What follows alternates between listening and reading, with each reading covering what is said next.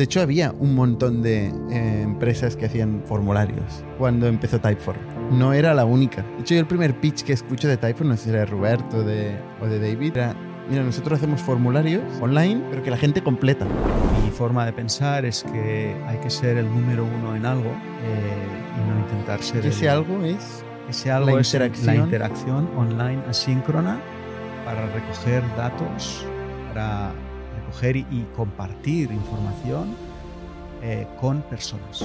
Bienvenidos de vuelta al podcast de INNIC. Esta semana estoy con Kim Lecha, el CEO de Typeform. Typeform es uno de los grandes casos de éxito del software en España, concretamente en la ciudad de Barcelona. Valorada en más de 940 millones de euros, con más de 300 trabajadores por todo el mundo y con un portfolio de clientes de alrededor de 100.000 que pagan todos los meses sobre los 50 euros. Typeform es la herramienta imprescindible para cualquier marketer o vendedor que quiere captar y cualificar leads. O bien para recruiters que quieren hacer entrevistas asíncronas con candidatos. En definitiva, es una herramienta horizontal que permite interactuar con usuarios potenciales a través de formularios o videoentrevistas asíncronas. Por último, Kim nos va a contar cómo ha sido su estrategia de fundraising, cómo es para la compañía tener un CEO profesional. O sea, crecemos, somos rentables y luego del dinero de la ronda aún no hemos tocado nada, ¿no? Entonces, o sea, el, el dinero que entró sigue estando en el banco, ¿no? Con lo cual, y además ahora nos pagan. En definitiva, es un podcast imprescindible para todo el mundo que esté en el SaaS.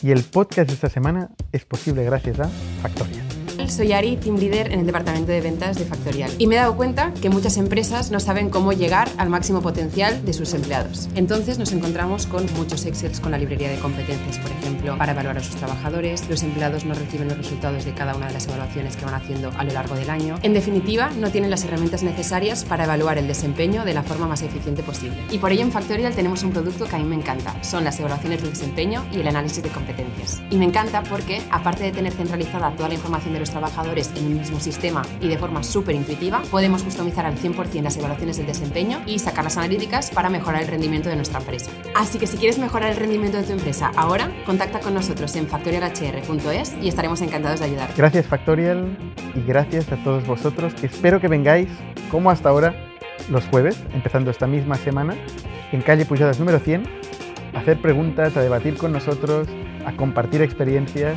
Aprovecho para recordaros que si todavía no lo habéis hecho, os suscribáis y le deis a la campanilla en YouTube o bien en Apple Podcast y Spotify.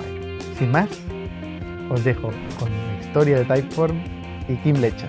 Bienvenido a las historias de startups de ITNIC. ¿Qué tal, Kim? Hola, muy buenos días. Kim ya ha estado en el podcast, es la segunda vez. eh, es el CEO de Typeform y previamente ejecutivo en Social Point, que han estado aquí también los founders explicando la historia. Y previamente consultor, Sí. ¿no? Sí. Bueno, estuve también en un par de startups anteriormente, en e-commerce y, y en ah, clasificados online, pero efectivamente, la mitad de mi carrera fue como consultor y la otra mitad eh, está siendo como ejecu- ejecutivo de empresas startup. Ejecutivo y ahora actualmente como primer ejecutivo. Sí. Que entiendo que hay un salto diferencial, ¿no? Entre ser consultor, eh, que entre comillas das consejos, ¿no? Sí. Eh, y otro los implementa, a ser ejecutivo, que ya estás mucho más cerca de la ejecución, eh, y luego el rol de CEO, que tiene un poco todos los ámbitos, ¿no? Porque tienes la ejecución, pero también tienes que pensar hacia dónde vamos, hacer teoría, ¿no? Sobre el futuro. Sí, sí mm, eh, a mí me sorprendió el cambio. ¿no? Eh, es, es algo que quizá desde el punto de vista de un ejecutivo funcional eh, no lo prevés, no, no te lo esperas. ¿no? Em, como máximo ejecutivo, al final no tienes un conocimiento profundo de una área, tienes que tener una capacidad de entender eh, muchas áreas, de, de ponerlas en conjunto, en sus distintas interdependencias. Em, es una función muy distinta, es una función incluso mucho más enfocada al equipo eh, y a aspectos como la cultura o los valores de la compañía, a su estrategia general, que, eh, digamos, a, un aspecto funcional, técnico de un área concreta. Al equipo y a los propietarios de la empresa, ¿no? A los, al board, a los accionistas, ¿no? Es este doble, doble rol constantemente, ¿no? Sí, sin duda, sin duda. Hay, hay un trabajo siempre de colaborar ¿no? y de trabajar en colaboración, en partnership, Mm. pues con, con el board, que es, digamos, ese órgano que, que te ayuda, eh, que te da consejo, em, que también te marca ciertas directrices, ¿no? Mm. Em, y eso es algo que, que sí es verdad que como ejecutivo en, en otras compañías, pero no como máximo ejecutivo, eh, podía haber tenido algo de exposición, pero digamos la intensidad y, y el tipo de trabajo a ese nivel es, es distinto. Cuando hicimos el último podcast eh, contigo, hace cuatro años acababas de entrar, digamos, a, a Typeform, ¿no? Sí. Eh, y ahora ya llevas cuatro años, ¿no? ¿Cómo ha evolucionado Typeform? ¿Qué es Typeform? Empecemos por qué es Typeform, que por cierto es una de las grandes empresas tecnológicas de España y de Barcelona, de la ciudad de Barcelona, ¿no? Es uno de los grandes casos de, éxito, ¿no? Explíquenos qué hace Typeform. Typeform nace en un momento en el que hacer estudios de mercado em, cambia de ser una actividad en persona, ¿no? Eh, a- offline, a una actividad más online. ¿no? Y se establece como una herramienta de recogida de datos de personas. Em, este es, su momento inicial. Lo, que pasa es que en ese momento inicial, los dos fundadores, eh, David y Robert, tienen una visión poco distinta, ¿no?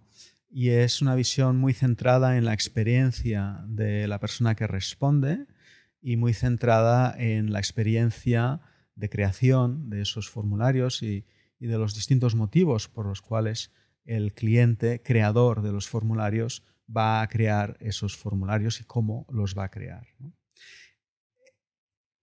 Ahora esto ha ido evolucionando y es que cada vez más, y en mi opinión en el futuro esto seguirá incrementándose, la interacción entre compañías y personas, las personas más importantes para las compañías, que son pues, sus clientes, usuarios, em, trabajadores, etc., eh, se, va, desarrollando de forma online.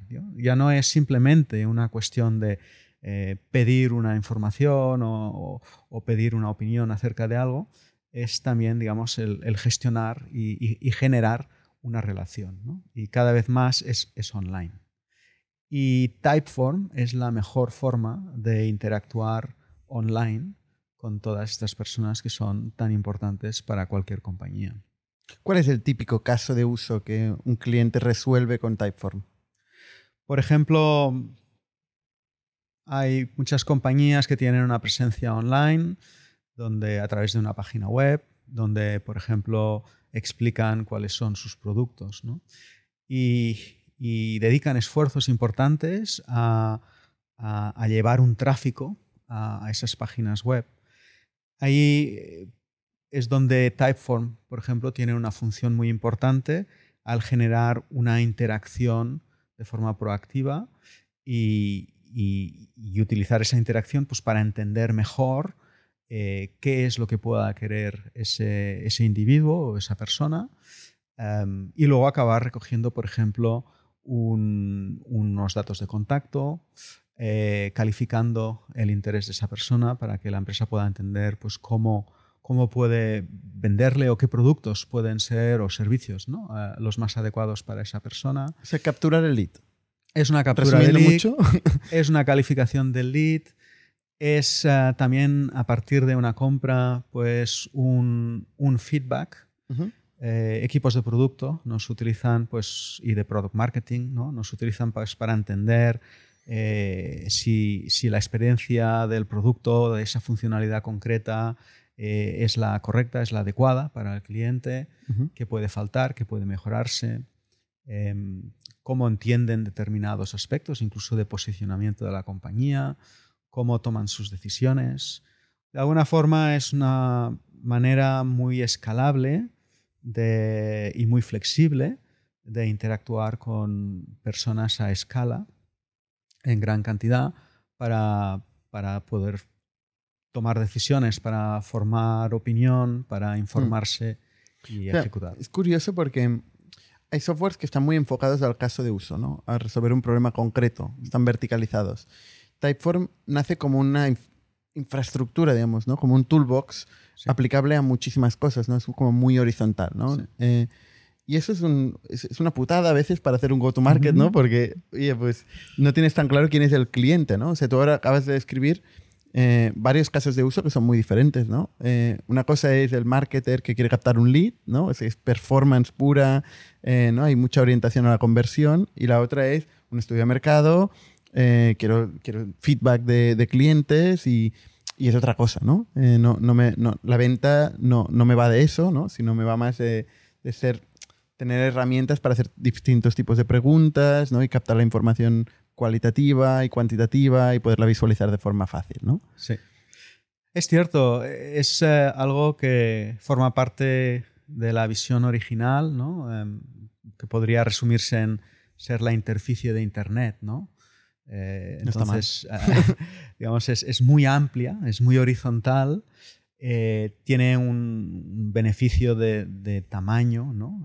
El, tamaño de mercado al que nos dirigimos es, es inmenso tiene una complejidad de, gestión, ¿no? porque al final tienes que asegurarte ser siempre horizontal, lo máximo de horizontal posible, pero a la vez eh, aportar valor a, los distintos casos de uso, a, los distintos profesionales eh, en cada uno de esos casos de uso. ¿no? Porque cada caso de uso tiene una competencia vertical, seguramente, ¿no? Tiene alguien que hace solo esto. Entonces tienes que ganar con tu herramienta generalista a todos los players verticales que además tienen su go-to-market enfocado a este cliente, este problema, ¿no? y lo explican seguramente mejor que un player más de infraestructura. Eh. Sí, es cierto y, eso parte también de una reflexión de, de quiénes somos como compañía, cuál es nuestro ADN como compañía. Somos una compañía que nace pues con un, dos founders que son muy fuertes en diseño eh, y que uno de los dos pilares que comentamos era la experiencia de la persona que responde. ¿no? Con lo cual llevamos muchos años pensando en esa experiencia y en cómo generar la mejor experiencia para ese respondedor, que es la forma de, de, beneficiar también a nuestro creador, a nuestro cliente. ¿no? Y, ahí hay un punto de honestidad en decir, nuestro cliente eh, tendrá un, utilizará un conjunto de tecnologías eh, en función del caso de uso. Puede ser, por ejemplo, pues un CRM, puede ser una herramienta de, automatización, automatización de, emails eh, para hacer marketing, e, etc. Y nosotros, nuestro rol es que, es que esa interacción dentro de ese conjunto de herramientas somos la herramienta de interacción. Y, no, desplazamos al, resto de herramientas. Lo, que hacemos es complementarlas y hacer que ese eh, trabajo eh, se pueda realizar mm, pues, a la mayor satisfacción y para el mayor beneficio del, cliente. Que en este caso, pues, por ejemplo, pues, colaboramos con compañías como MailChimp o HubSpot, tienen sus clientes, tenemos muchos clientes compartidos y entonces el objetivo es que ese cliente que es conjunto de los dos tenga un, beneficio muy superior de utilizar ambas herramientas juntas. Entonces nosotros somos, tenemos una estrategia horizontal, pero vamos a intentar siempre eh, conectar y, digamos, encontrarnos con el resto de herramientas verticales ahí donde sea eh, necesario encontrarnos. Eh, la parte que no la haga esa herramienta la vamos a hacer nosotros y, digamos, nos vamos a integrar. Aunque no la hace de momento. O probablemente está en el roadmap de todas las herramientas eh, generar estas herramientas, estas herramientas de interacción. Empezando por HubSpot y MailChimp. O sea, ellos aspiran a hacer un, hacer un all-in-one marketing hub, ¿no? Una herramienta que engloba todo, toda la interacción del cliente dentro de la herramienta, ¿no? E, es una posibilidad, eh, es algo que, existe, ¿no? Eh, pero soy agnóstico eh, porque yo creo que si uno está pues trabajando, liderando, siendo un ejecutivo de una de estas compañías, ¿no? Eh, sus ámbitos, sus posibles caminos, sus alternativas de evolución de, esa herramienta, también hay muchas opciones. Entonces tienen que escoger, ah, digamos, ser mejores que Typeform en la interacción ah, frente a otras alternativas. Eh, y, esto no, no, es siempre tan obvio. O sea, es desde un punto de vista de de opción existe. Pero desde un punto de vista práctico, eh, pensamos que somos altamente especializados, que el conocimiento eh, que hemos ido desarrollando es, muy valioso, pero a la vez ellos tienen mucho mapa. Eh, o sea, por decir algo, Zendesk empezó en el mundo de care y de customer care y, se ha dirigido al mundo del CRM y al mundo de, digamos, también de la venta y del marketing, ¿no? Em, por lo tanto, hay muchas vías que pueden... Hay muchas vías. Y seguro que habéis tenido la tentación de, integrar más, ¿no? De, incorporar más funcionalidades igual de CRM, ¿no? ¿O no? No. ¿O lo habéis tenido muy claro? Sí, esa es la parte, digamos, de honestidad eh, propia ¿no? de quiénes somos y dónde somos fuertes. Y, y, ahí, digamos, eh, está el concepto de para qué hacer algo donde hay gente muy bien posicionada, muy experta y donde podemos colaborar. ¿no? Mm, es que esta mentalidad igual lleva a no, no arrancar nada, ¿eh? ninguna compañía, porque siempre hay alguien haciendo cosas, ¿no?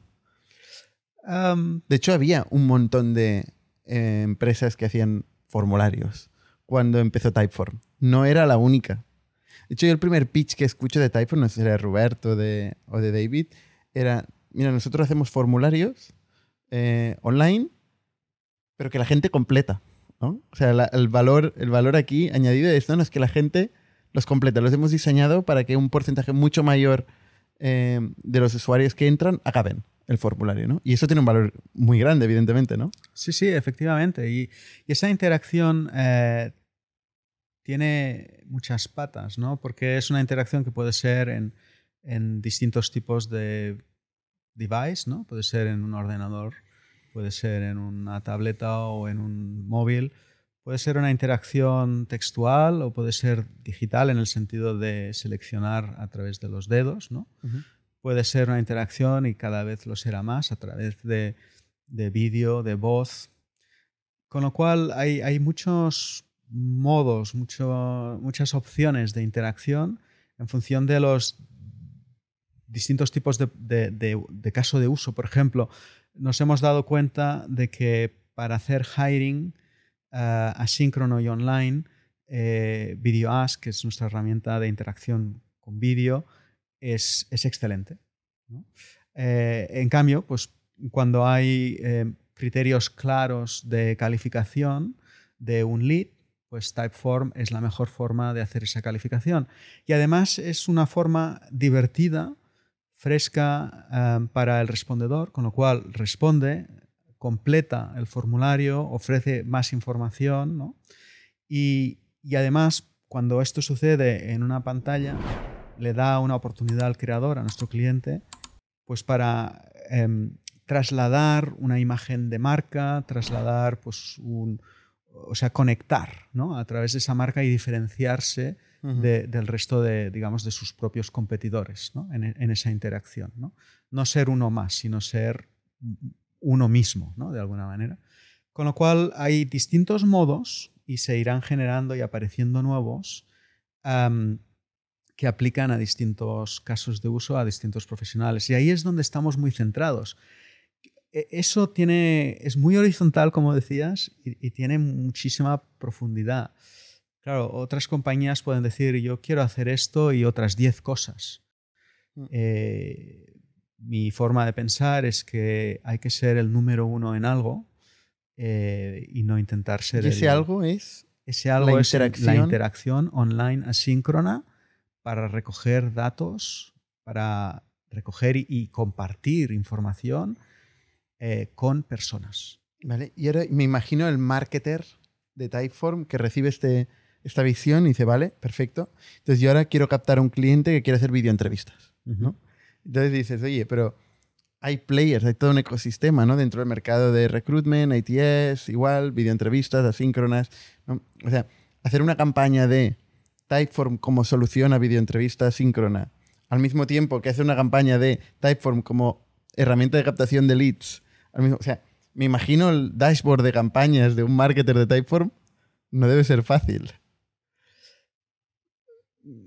No, em, porque además que son, son stakeholders totalmente diferentes. O sea, una cosa es el recruiter de una empresa y la otra es el marketer que está haciendo campañas, ¿no? Sí. la otra eh, es el departamento de ventas que está captando leads. Sí, pero no tienes que verlo. O sea, poder trabajar, ¿no? ser contratado como herramienta de software por distintos departamentos y distintas personas dentro de una compañía no es fácil, es positivo es bueno. Yo, creo que eh, muchas compañías intentan esto, ¿no? y a pesar de ello no digo que sea fácil, pero es bueno. Si, si se consigue, es bueno. Dicho esto, nosotros nos planteamos las distintas formas de interacción también como algo que puede ser una ampliación de valor para una misma persona en un mismo trabajo. Por ejemplo, imagínate un feedback de cliente tan simple como un NPS, ¿no? un NPS, ¿vale? De 0 a 10, cómo te ha parecido el servicio, etc. ¿no? Eso se puede hacer con un Typeform a página completa, eh, con tu marca, con los colores, el diseño que uno desea, mm, pues para, digamos, de alguna forma ser uno mismo, ¿no? Lo, que decíamos, ¿no? Conectar con esa marca. Con... De 0 a 10, ¿qué te gusta? ¿Cómo te ha parecido este servicio o este producto? Imagínate que luego tienes gente que te da un 0, un 1, un 2, un 3, gente que te da un 8, un 9, un 10, ¿no? Ahora yo quiero hacer un follow-up, no con Typeform, sino con Video Ask.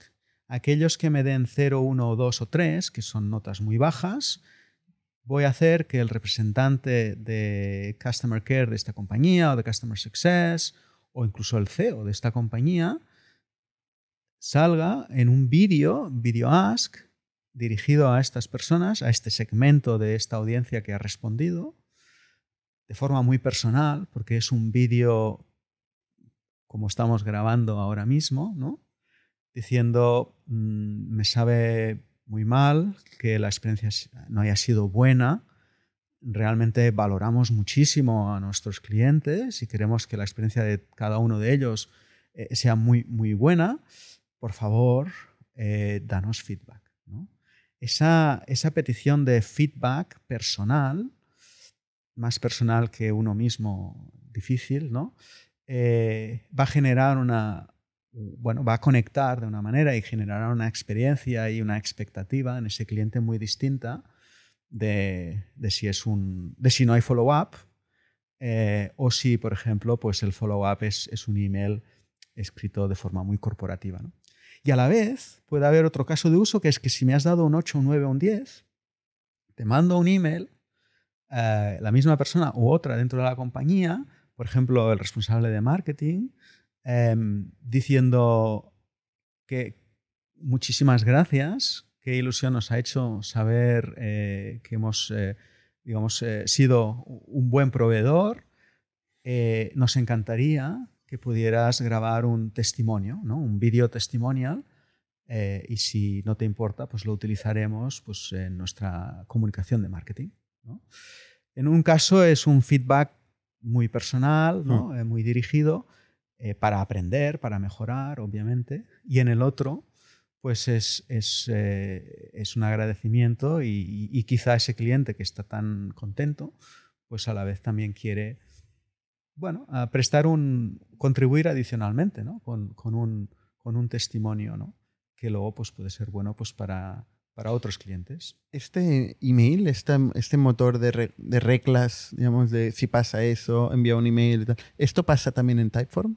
Sí, sí. Utilizamos, eh, intentamos no reinventar ruedas.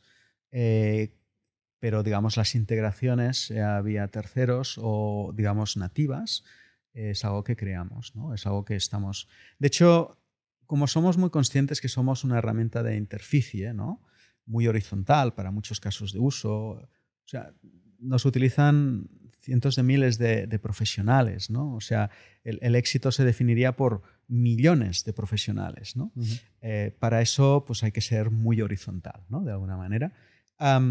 siendo tan horizontal, pero sobre todo la interficie, la clave de todo esto es eh, las integraciones. O sea, que, que, tanto en la información que entra como sale, eh, cómo se crea y dónde se crea esta interacción, incluso pues cómo em, trabaja con las otras herramientas, incluidas las nuestras propias, VideoAsk, Typeform, em, pues la integración es, clave.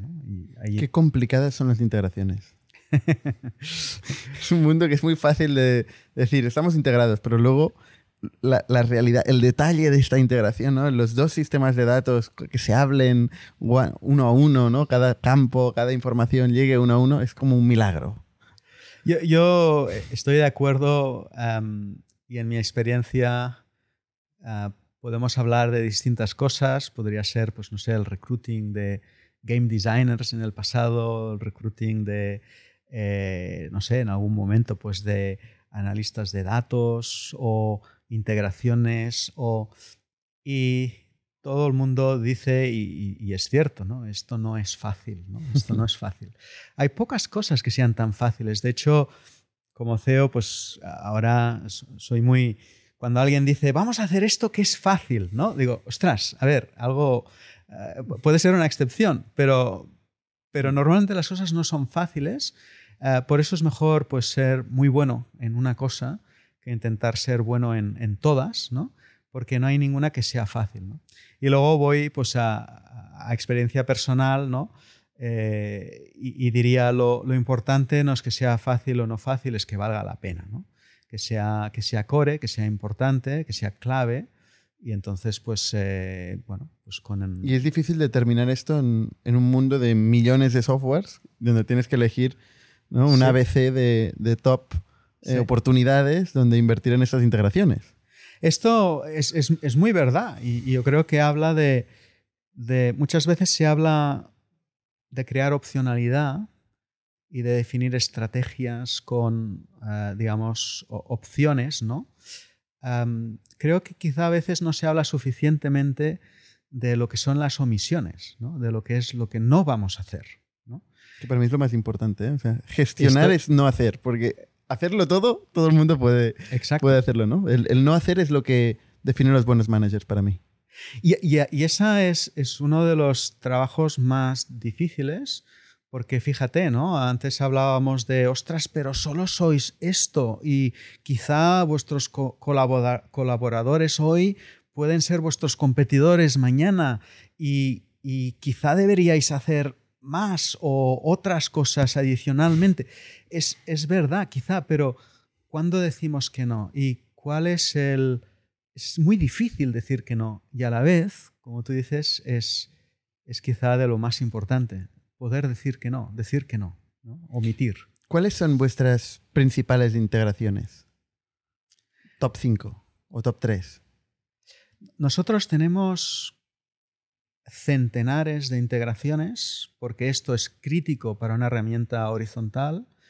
Tenemos integraciones que hacemos nosotros y que cuidamos nosotros. Tenemos integraciones que vienen a través de partners eh, y, de, de, herramientas tecnológicas, pues Zapier, Webhooks, etc. Y tenemos también, em, y, seguimos desarrollando, no, no se acaba, lo que sería un concepto de ecosistema abierto con APIs que permite a terceros integrarse con nosotros sin que incluso nosotros eh, necesariamente hagamos nada. Volviendo a tu pregunta, y por eso tenemos cientos, ¿eh? pero literalmente cientos de integraciones. Volviendo a tu pregunta, nosotros entendemos, yo te decía, somos una interficie horizontal que en inglés diría we meet the vertical where we have to meet it. ¿no? O sea, vamos a encontrarnos con esas herramientas verticales ahí donde tenemos que encontrarnos. ¿no? Y entonces, por ejemplo, si cogemos un trabajo del marketer, es un trabajo pues de eh, lead generation, lead qualification, pensaremos pues en qué herramientas nuestro cliente marketer utiliza principalmente, qué herramientas pues tienen un market share ¿no? más, más eh, consolidado. Imagínate HubSpot en este caso, imagínate MailChimp en este caso, imagínate ActiveCampaign, imagínate... Y entonces iremos a decir, oye, en este caso de uso donde nosotros somos la interficie y tú eres el System of Record, ¿no? donde se guardan los datos, donde se analizan datos, donde creas audiencias, donde quizá defines cuál va a ser el siguiente email, ¿cómo vamos a integrarnos contigo? ¿Vale? Y, en algunos casos, pues, o sea, los grandes partners son MailChimp, Salesforce, HubSpot, eh, tenemos también herramientas de notificación, o sea, integraciones de notificación con, Slack, o sea, que, no son puramente para el marketer o para el salesperson o para el product person, que son un poquito también más horizontales, pero si quieres hacer una notificación, pues por ejemplo Slack es, un, gran, es un gran partner. ¿no? Has tocado un punto clave que es quién es el System of Record, ¿no? porque eso es un gran problema de las integraciones, eh, es quién, tiene, quién es la fuente de verdad, ¿no? quién, quién es el master ¿no? En este, normalmente son dos sistemas de datos, ¿cuál es el que prevalece? En vuestro caso, como es una herramienta de interacción y de captación de datos, entiendo que vosotros mandáis unidireccionalmente la información a los sistemas record y no tiene que volver o sincronizar los cambios que pasan en estos eh, sistemas record en, en Typeform. Con los mejores partners estamos trabajando para que el intercambio de información sea bidireccional, porque Sí, o sea, la, interacción, la mejor interacción es una interacción muy personalizada, muy individualizada. Y hay información que existe en, digamos, distintos sistemas de, lo que es la, arquitectura de, sistemas de los clientes. Entonces, si hay cierta información que ya tienes, en este caso o en aquel caso, no hace falta preguntarlo. Vale. Eh, también puedes utilizar esta información, pues por ejemplo, para eh, dirigir las preguntas en una dirección o en otra. Por ejemplo, si tienes información de terceras partes, por ejemplo, Clearbit, ¿no? acerca del tamaño de la compañía, de ese potencial lead, y es una compañía grande o es una compañía pequeña, o tienes información de si la persona está en el departamento de marketing o el departamento de ventas, esa calificación puede seguir vías distintas. Con lo cual estamos trabajando sobre todo pues, para que la creación del formulario se pueda realizar desde las propias herramientas, HubSpot, etc. Estamos trabajando pues, para que el intercambio de información no sea unidireccional, sino bidireccional. Por eso decía que todo esto tiene patas, ¿no? O sea, no, no es voy a hacer una página que haga preguntas una a una y que sea bonito. No, no es solo eso. ¿no? ¿Cuánta gente en Typeform está trabajando en integraciones? Ahora mismo, o sea, nosotros tenemos unas 150 personas en, en lo que sería producto y ingeniería. Eh, y aproximadamente, o sea, y tenemos tres pilares, uno de los cuales es lo que llamamos ecosistema que es básicamente todas las herramientas de integración nativa, terceros y lo que sería la, plataforma abierta. Em, podríamos decir que estamos hablando de unas 25 personas más o menos. ¿Y qué perfil tienen? ¿Son principalmente ingenieros? ¿Hay diseñadores? ¿Hay gente de producto? ¿Hay gente comercial que llega a acuerdos con estos partners? ¿O cómo va? dentro del equipo de producto, dentro de estas 150 personas, hay em, básicamente son ingenieros en su mayoría, hay product managers y product designers, y luego tenemos un pequeño equipo de relación comercial con partners, o sea, un pequeño equipo son dos personas. ¿eh? Em, todos los equipos de producto, eh, digamos, son una terna em, que trabaja de forma muy sólida, muy, muy, muy unida, que, es, que son estas tres personas principalmente, digamos el ingeniero, el product manager, product designer. El in- ingeniero, engineering manager, ¿no? El manager de Sí, un equipo de digamos que un, un- un equipo de producto tiene estas tres funciones. Eh, El engineering manager con los ingenieros, Vale. backend, frontend o full stack. El product manager, eh, que puede ser una o dos personas en función de la dificultad. Que son y- individual contributors, ¿no? Y, y product designer, sí. Que también es individual contributor. Sí. Es- Esto es el equipo básico, Ujú. ¿no? Y luego trabajan de forma muy, muy, muy cercana pues, con Data, eh, que también, digamos, ah, ofrece mucha información, mucho insight, y con Customer Research, ¿no? Volviendo a las integraciones, has dicho que es este mismo equipo, con lo cual también hay un diseñador. Que un diseñador igual para integraciones no hace falta tanto. Bueno, el setup de las integraciones desde un punto de vista de experiencia de usuario es muy importante. O sea, nosotros sí. nos hemos dado cuenta, el simple hecho de mapear, ¿no? Pues este campo lo quiero aquí, este campo lo quiero allá. Eh, a- aquí se crean funnels, ¿no? De gente que empieza la integración y de gente que acaba la integración y hay pérdidas en estos funnels, ¿no? Entonces, tener un muy buen diseño de esa experiencia, hacer que esa integración, el, el setup de esa integración em, sea fácil, em, es, es muy importante para no tener pérdidas, ¿no? Y, y luego piensa, normalmente nuestro cliente no tiene un solo formulario, tendrá distintos workspaces con distintos formularios. Cada formulario no tiene por qué tener una sola integración. Puede ser que, haya varias integraciones, eh, pues un system of record, pero también quiero integrarlo, pues por ejemplo, con, con, con Slack o quiero pues, eh, integrarlo con Calendly para que, digamos, si ese lead califica en un cierto nivel, pues ya se pueda generar una posible reunión. O sea, tiene su complejidad y por lo tanto hay que diseñar también muy bien la experiencia. Y además nosotros somos design-led Ujú. de nacimiento y, y vemos y, y además es que vemos, ¿no? O sea, no, no solo es por convicción, es que vemos que si las cosas no se diseñan bien desde el punto de vista de experiencia de usuario, puede ser que re- respondedor o creador, puede ser que, que, que no sea fácil, que no sea tan obvio como, como pensamos, ¿no?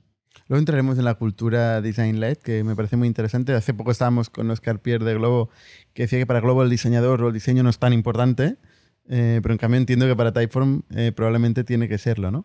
Pero ahondando más en el tema de las integraciones, y creo que es uno de los grandes aprendizajes que podemos sacar de, de Typeform, porque como has dicho, pues es una herramienta horizontal, vive de la integración, ¿no? Entonces, ¿cómo, ¿qué pinta tiene el roadmap de integraciones? ¿Cómo entra una cosa en el roadmap de integraciones? ¿Cómo se prioriza hacerla o no hacerla? ¿no? Entiendo que hay un PM que es el responsable al que se tiene que mojar ¿no? de esta integración, vamos a hacerla o no, ¿no?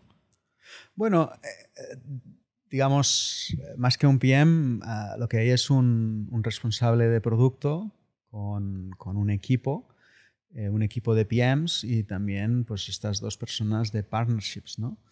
Y, y luego hay una serie de estrategias de compañía, ¿no? O sea, eh, como decimos, eh, somos horizontales, podemos cubrir muchos use cases, no significa que cada año o, o cada trimestre del año trabajemos en todos los use cases posibles, ¿no? No está claro. Por eso, ¿cuál es el, el criterio para hacer una integración? ¿Y cuántas integraciones hacéis al mes o al año? Sí, nuestra estrategia de integración nativa se basa en. No es estricto, 10 grandes partners, ¿no? Luego, eh, podemos cubrir una larga lista de integraciones siendo muy buenos partners y trabajando muy, muy cerca de, de Zapier. Con Zapier también. ¿vale? Entonces, no todo tiene que ser nativo, ¿no? Lo- algunas claves, sobre todo cuando la integración es muy, muy estrecha, donde incluso puede haber el hecho de generar un typeform desde dentro de la herramienta de nuestro partner, esa integración es nativa y es, es una relación muy estrecha. ¿no? Luego podemos cubrir mucho, mucho, mucho espacio eh, trabajando y trabajando muy bien con Zapier, trabajando con webhooks, ¿no? también, digamos, para los developers y luego pues generando esas APIs y manteniendo esas APIs pues para, para otros developers. ¿no? Em, con lo cual, eh, nosotros, nuestra estrategia es ir, digamos, cubriendo verticales, ¿no? O sea, donde estamos muy enfocados ahora mismo, quizá eso ayuda, es sobre todo a la parte de customer facing, o sea, generación de lead. interacción hacia cliente, tanto marketer como ventas. O sea, sería un poco... Que es el primer caso de uso que me has dicho, ¿no? Sí. Luego me has hablado de la videoentrevista y tal, pero... HR person sería, o la persona de HR, ¿no? Sería otro... Sería un, un, segundo buyer persona y caso de uso, eh, con unos partners también distintos, ¿no? Ahí, ahí pues, pues Culturam, Greenhouse, son, son otros partners, ¿no? Eh, cuando trabajamos con product managers, ¿no? Pues hay otros casos de uso y también otras herramientas ahí. Pero, digamos, vamos rotando de alguna manera. Y ahora donde estamos muy centrados es en sobre todo esa, esa parte de lead generation y todo lo que es alrededor del lead Marketing y ventas. ¿no? ¿Y cuántas integraciones hacéis al mes o al año? Bueno, eh, nosotros ahora estamos haciendo... Eh, o sea, el, el, tema aquí es, como te decía, nosotros tenemos, nos enfocamos a las top 10. Y, ahí, pues... Eh, ¿Se vais cuidando estas 10 integraciones top? Sí, hemos hecho en el pasado más, la estrategia de integración ha, ido evolucionando también, ¿no? Pues del decir, vamos a hacer 100 y las hacemos todas, a, decir, no, vamos a hacer, vamos a cuidar 10, que, que no es estricto, es un, número, es un número que, que, pueden ser 12, que pueden ser 14. pero de alguna forma nosotros nos centramos mucho en estas. Una integración no está hecha y ya está, hay que mantenerla.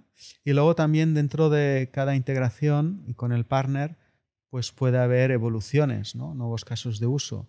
Eh, por ejemplo, un, caso muy concreto, ¿no? O sea, teníamos una integración hecha con MailChimp donde podías asignar un, caso, un, campo de email a eh, el campo de email digamos, en, la variable destino, ¿no? en, el espacio destino en MailChimp. ¿no? Pero ¿qué pasa si yo pido el email en distintos espacios o en distintos caminos del, del, formulario? ¿no? En algún caso lo puedo pedir antes si voy por aquí, pero en función de la respuesta del respondedor lo podría pedir un poco más tarde si voy por otro camino. Ah, si solo puedo asignar uno a uno, esta integración ya no me sirve, porque ahora tengo que asignar, digamos, al mismo destino dos opciones. ¿no?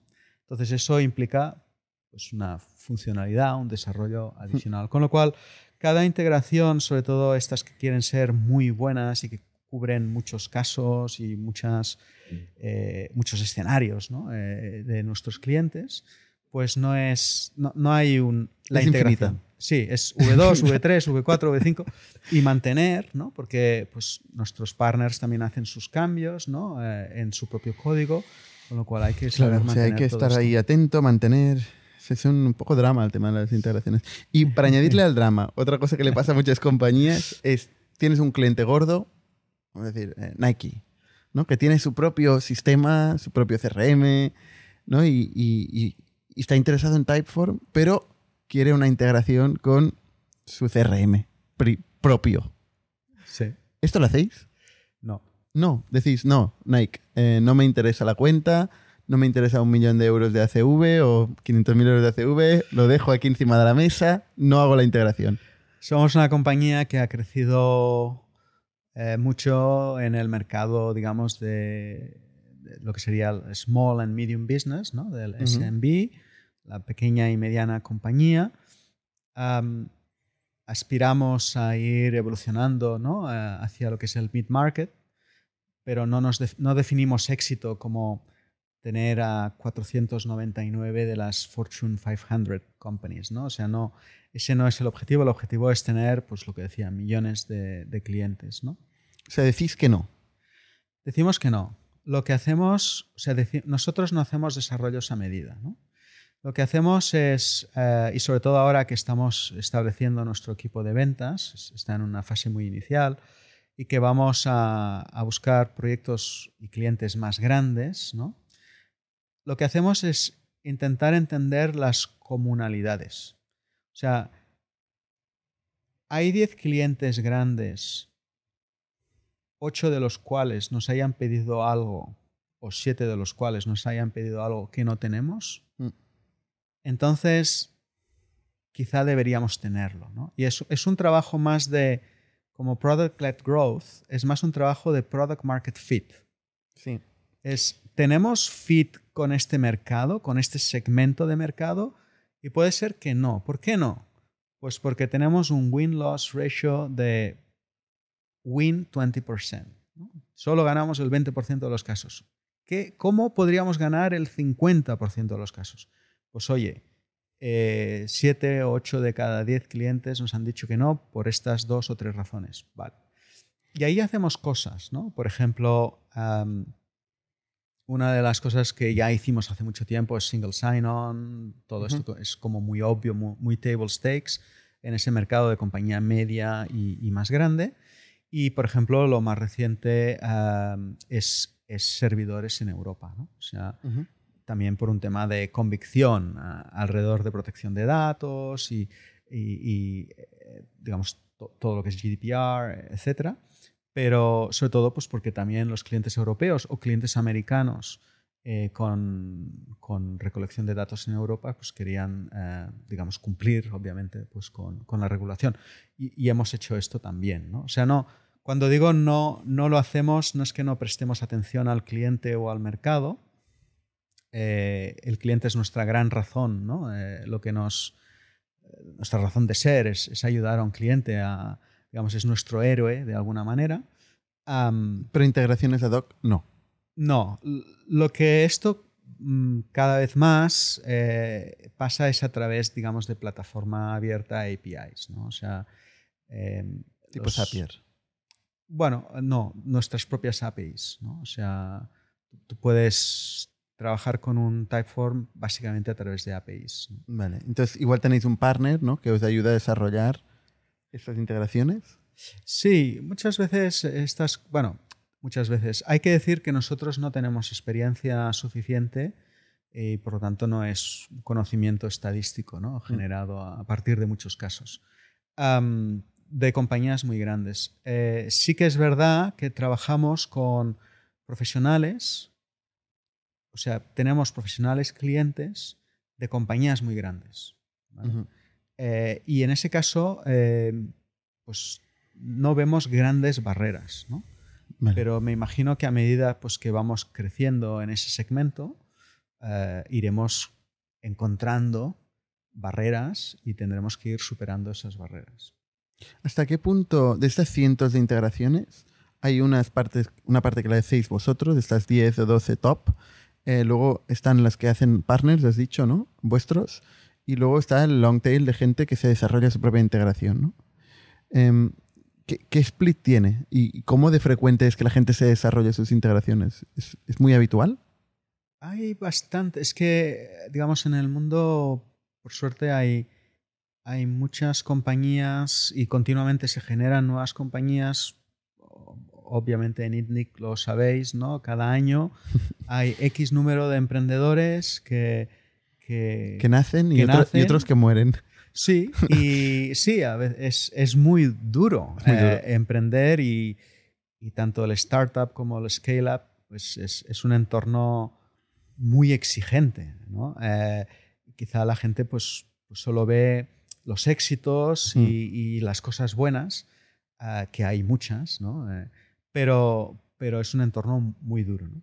Pero en todo caso, cada año hay, hay muchos emprendedores con skills técnicos que, que, que son pues, pues, gente muy, muy resourceful, ¿no? que al final pues, con poco pueden hacer mucho y que utilizan pues, nuestra plataforma, por ejemplo, ¿no? Eh, para, para, vender, para interactuar.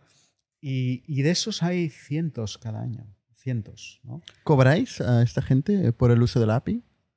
Eh, no, en estos no. momentos no. No, no, no tenemos un modelo de precio basado en API calls, en llamadas a las APIs. no. no ¿Tampoco cobran. les dais comisión por los clientes que trae alguien que utiliza la API? ¿Tenéis algún sistema integrado? No. No. Es Tenéis una API, el cliente final que utiliza la API tiene que pagar type, por Typeform, ¿no? Sí, paga. Básicamente, nuestro modelo está muy basado en el número de respuestas, ¿no? Eh, y, y, por lo tanto, más volumen de respuesta eh, implica eh, más precio Ya está. y ya está. Eso es el cliente final. Sí, sí, sí. Volviendo a productos, has hablado de VideoAsk de pasada eh, y de los formularios. ¿Qué, qué más SKUs, productos, referencias tiene hoy Typeform en su portfolio? Como, como SKUs, digamos, o como productos comercializados, en este momento solo hay estos dos. ¿Vale?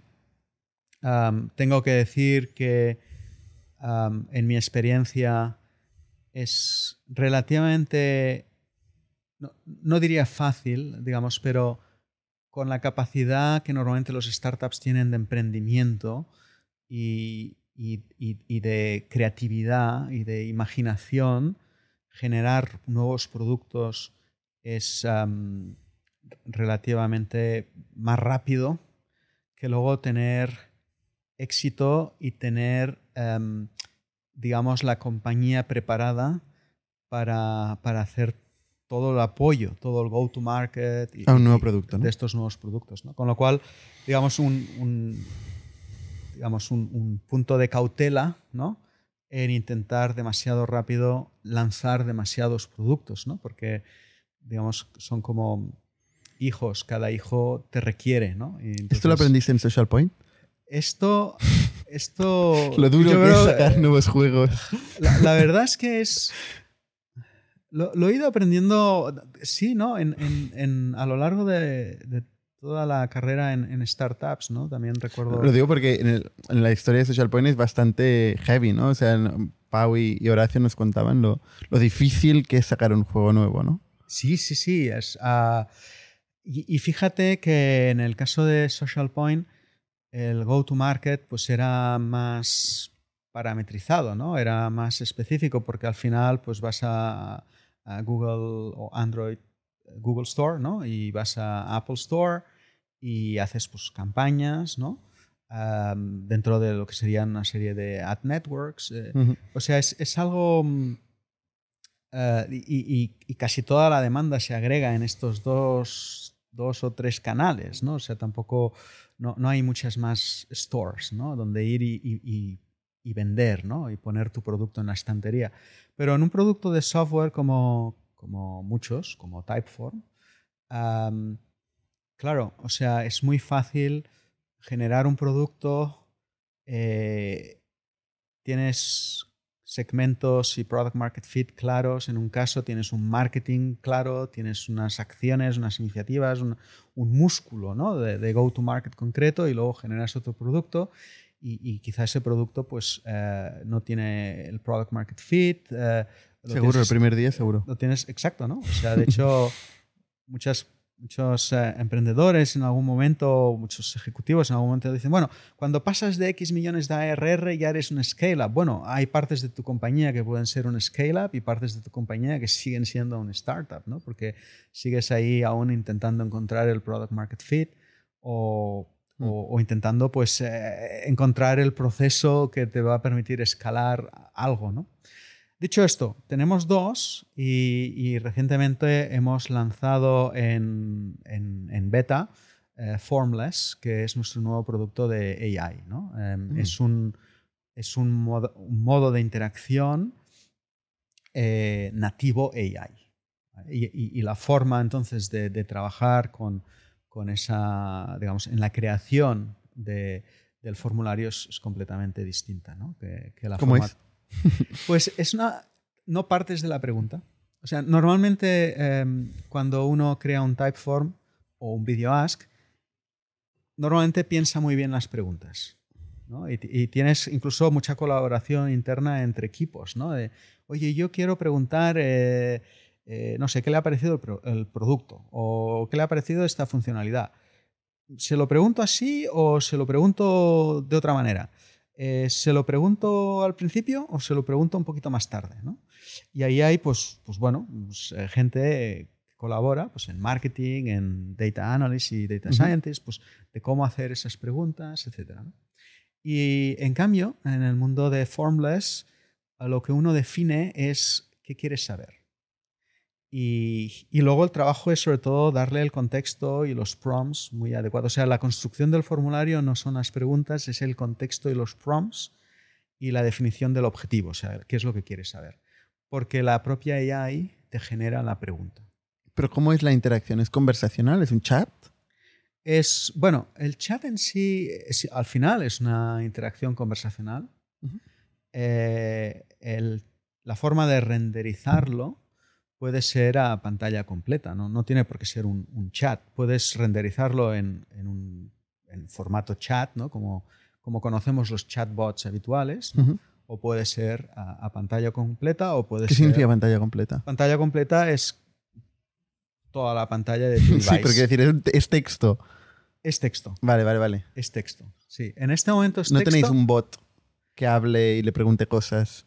Estamos trabajando con sintetizadores de voz en tiempo real y también estamos trabajando con algo que pensamos que acabará pasando, sobre todo en las, digamos, en la gente más joven, que es que ya no, no interactúes eh, mediante texto, eh, sino con voz. Con voz. O sea, que la respuesta sea. O sea, uno puede recibir la pregunta vía texto y leerla, pero responder con voz. Y luego además puede ser que la pregunta, aparte de leerla, también esté sintetizada. Y nos planteamos si desde un punto de vista de nuestros clientes y la definición futura de sus marcas, los sonidos, las voces, em, como la música, etc., eh, pueden ser definiciones que formen parte de su marca. Pues mi marca tiene esta voz. Yo es algo que me planteo todo el día, esto que estás diciendo también, y no tengo tan claro que sea la gente joven o la gente mayor la que prefiere el, audio el, o, el, vídeo incluso, ¿no?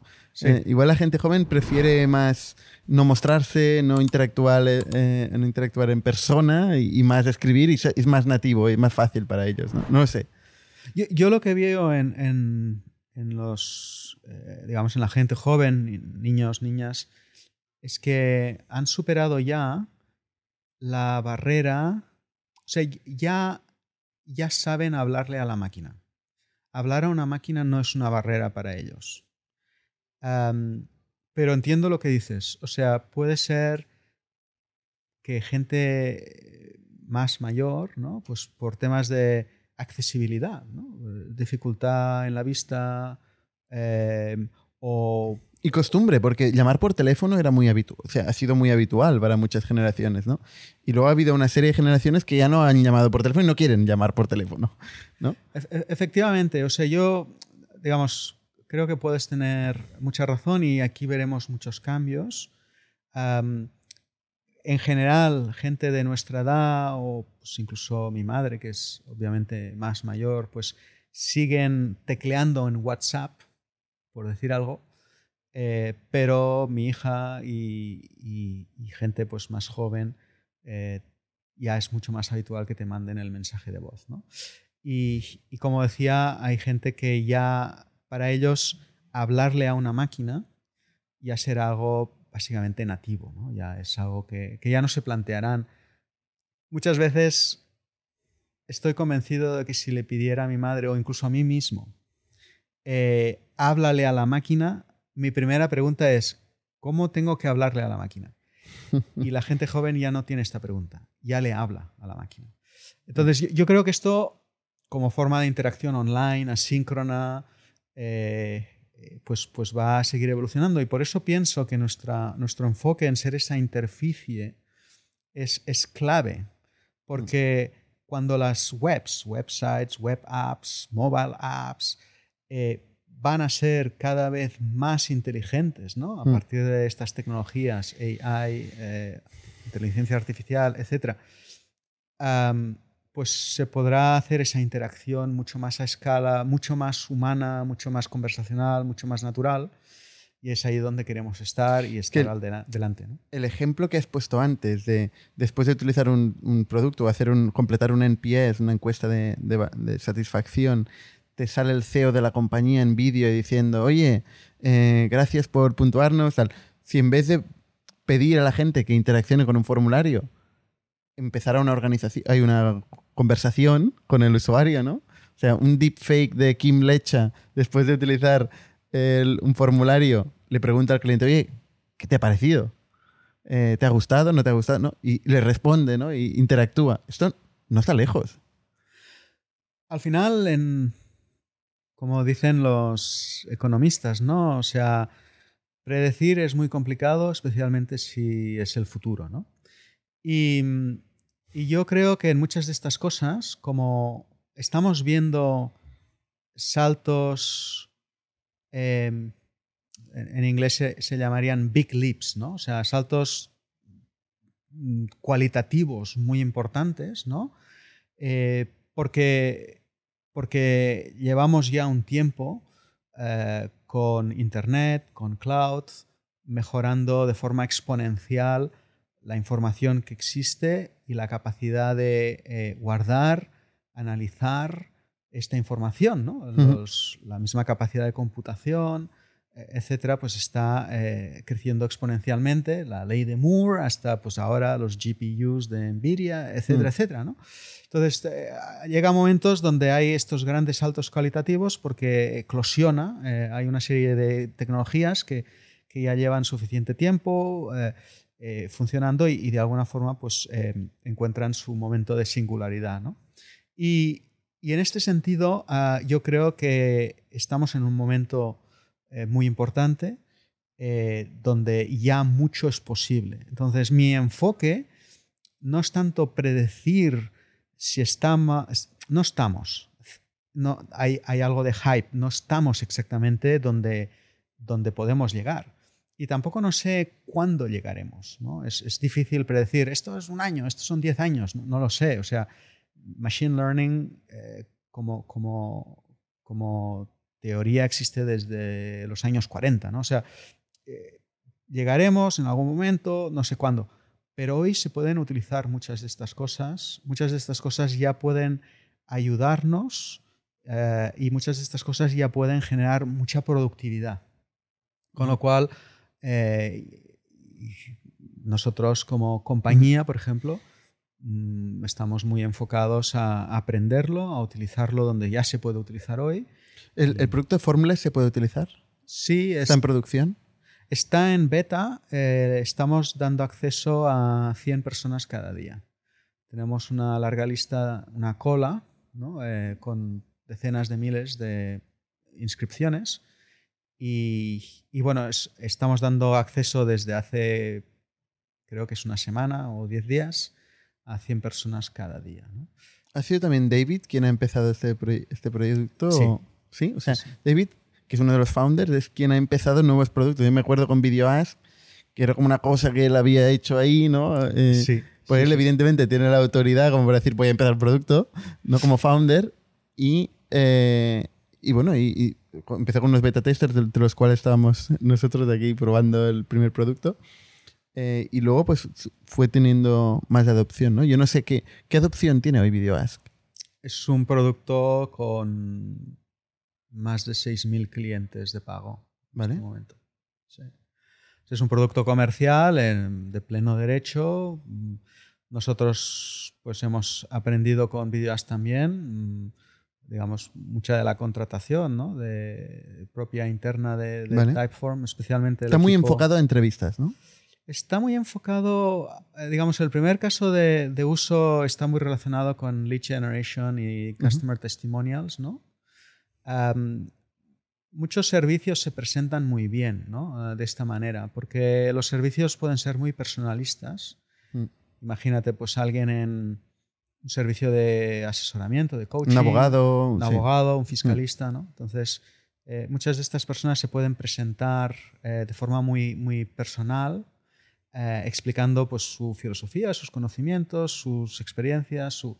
y luego pues fácilmente pedirte, oye, si crees que te puedo ayudar, pues explícame un poquito tu caso, déjame tus datos de contacto y, pues lo hablamos. Y entonces ahí hay un tema de lead generation bastante, bastante bueno, eh, customer testimonial, como decía también, Y luego donde nosotros pues lo hemos utilizado mucho internamente y vemos también muchos casos en clientes, es en toda la parte de ah, hiring y luego la parte de onboarding, porque Vale. permite ah, hacer mucho quality testing. ¿no? Por ejemplo, en onboarding tú puedes poner mucho contenido eh, y luego hacer una pregunta en vídeo y esperar que la persona responda en vídeo y valorar eso. ¿Qué parte del MRR, del revenue, es VideoAsk hoy?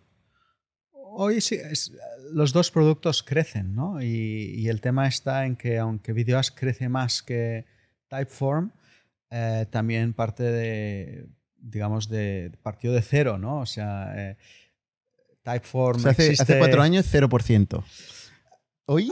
Exacto. Hoy, hoy está cercano al 9, entre el 8 y el 9%. Vale.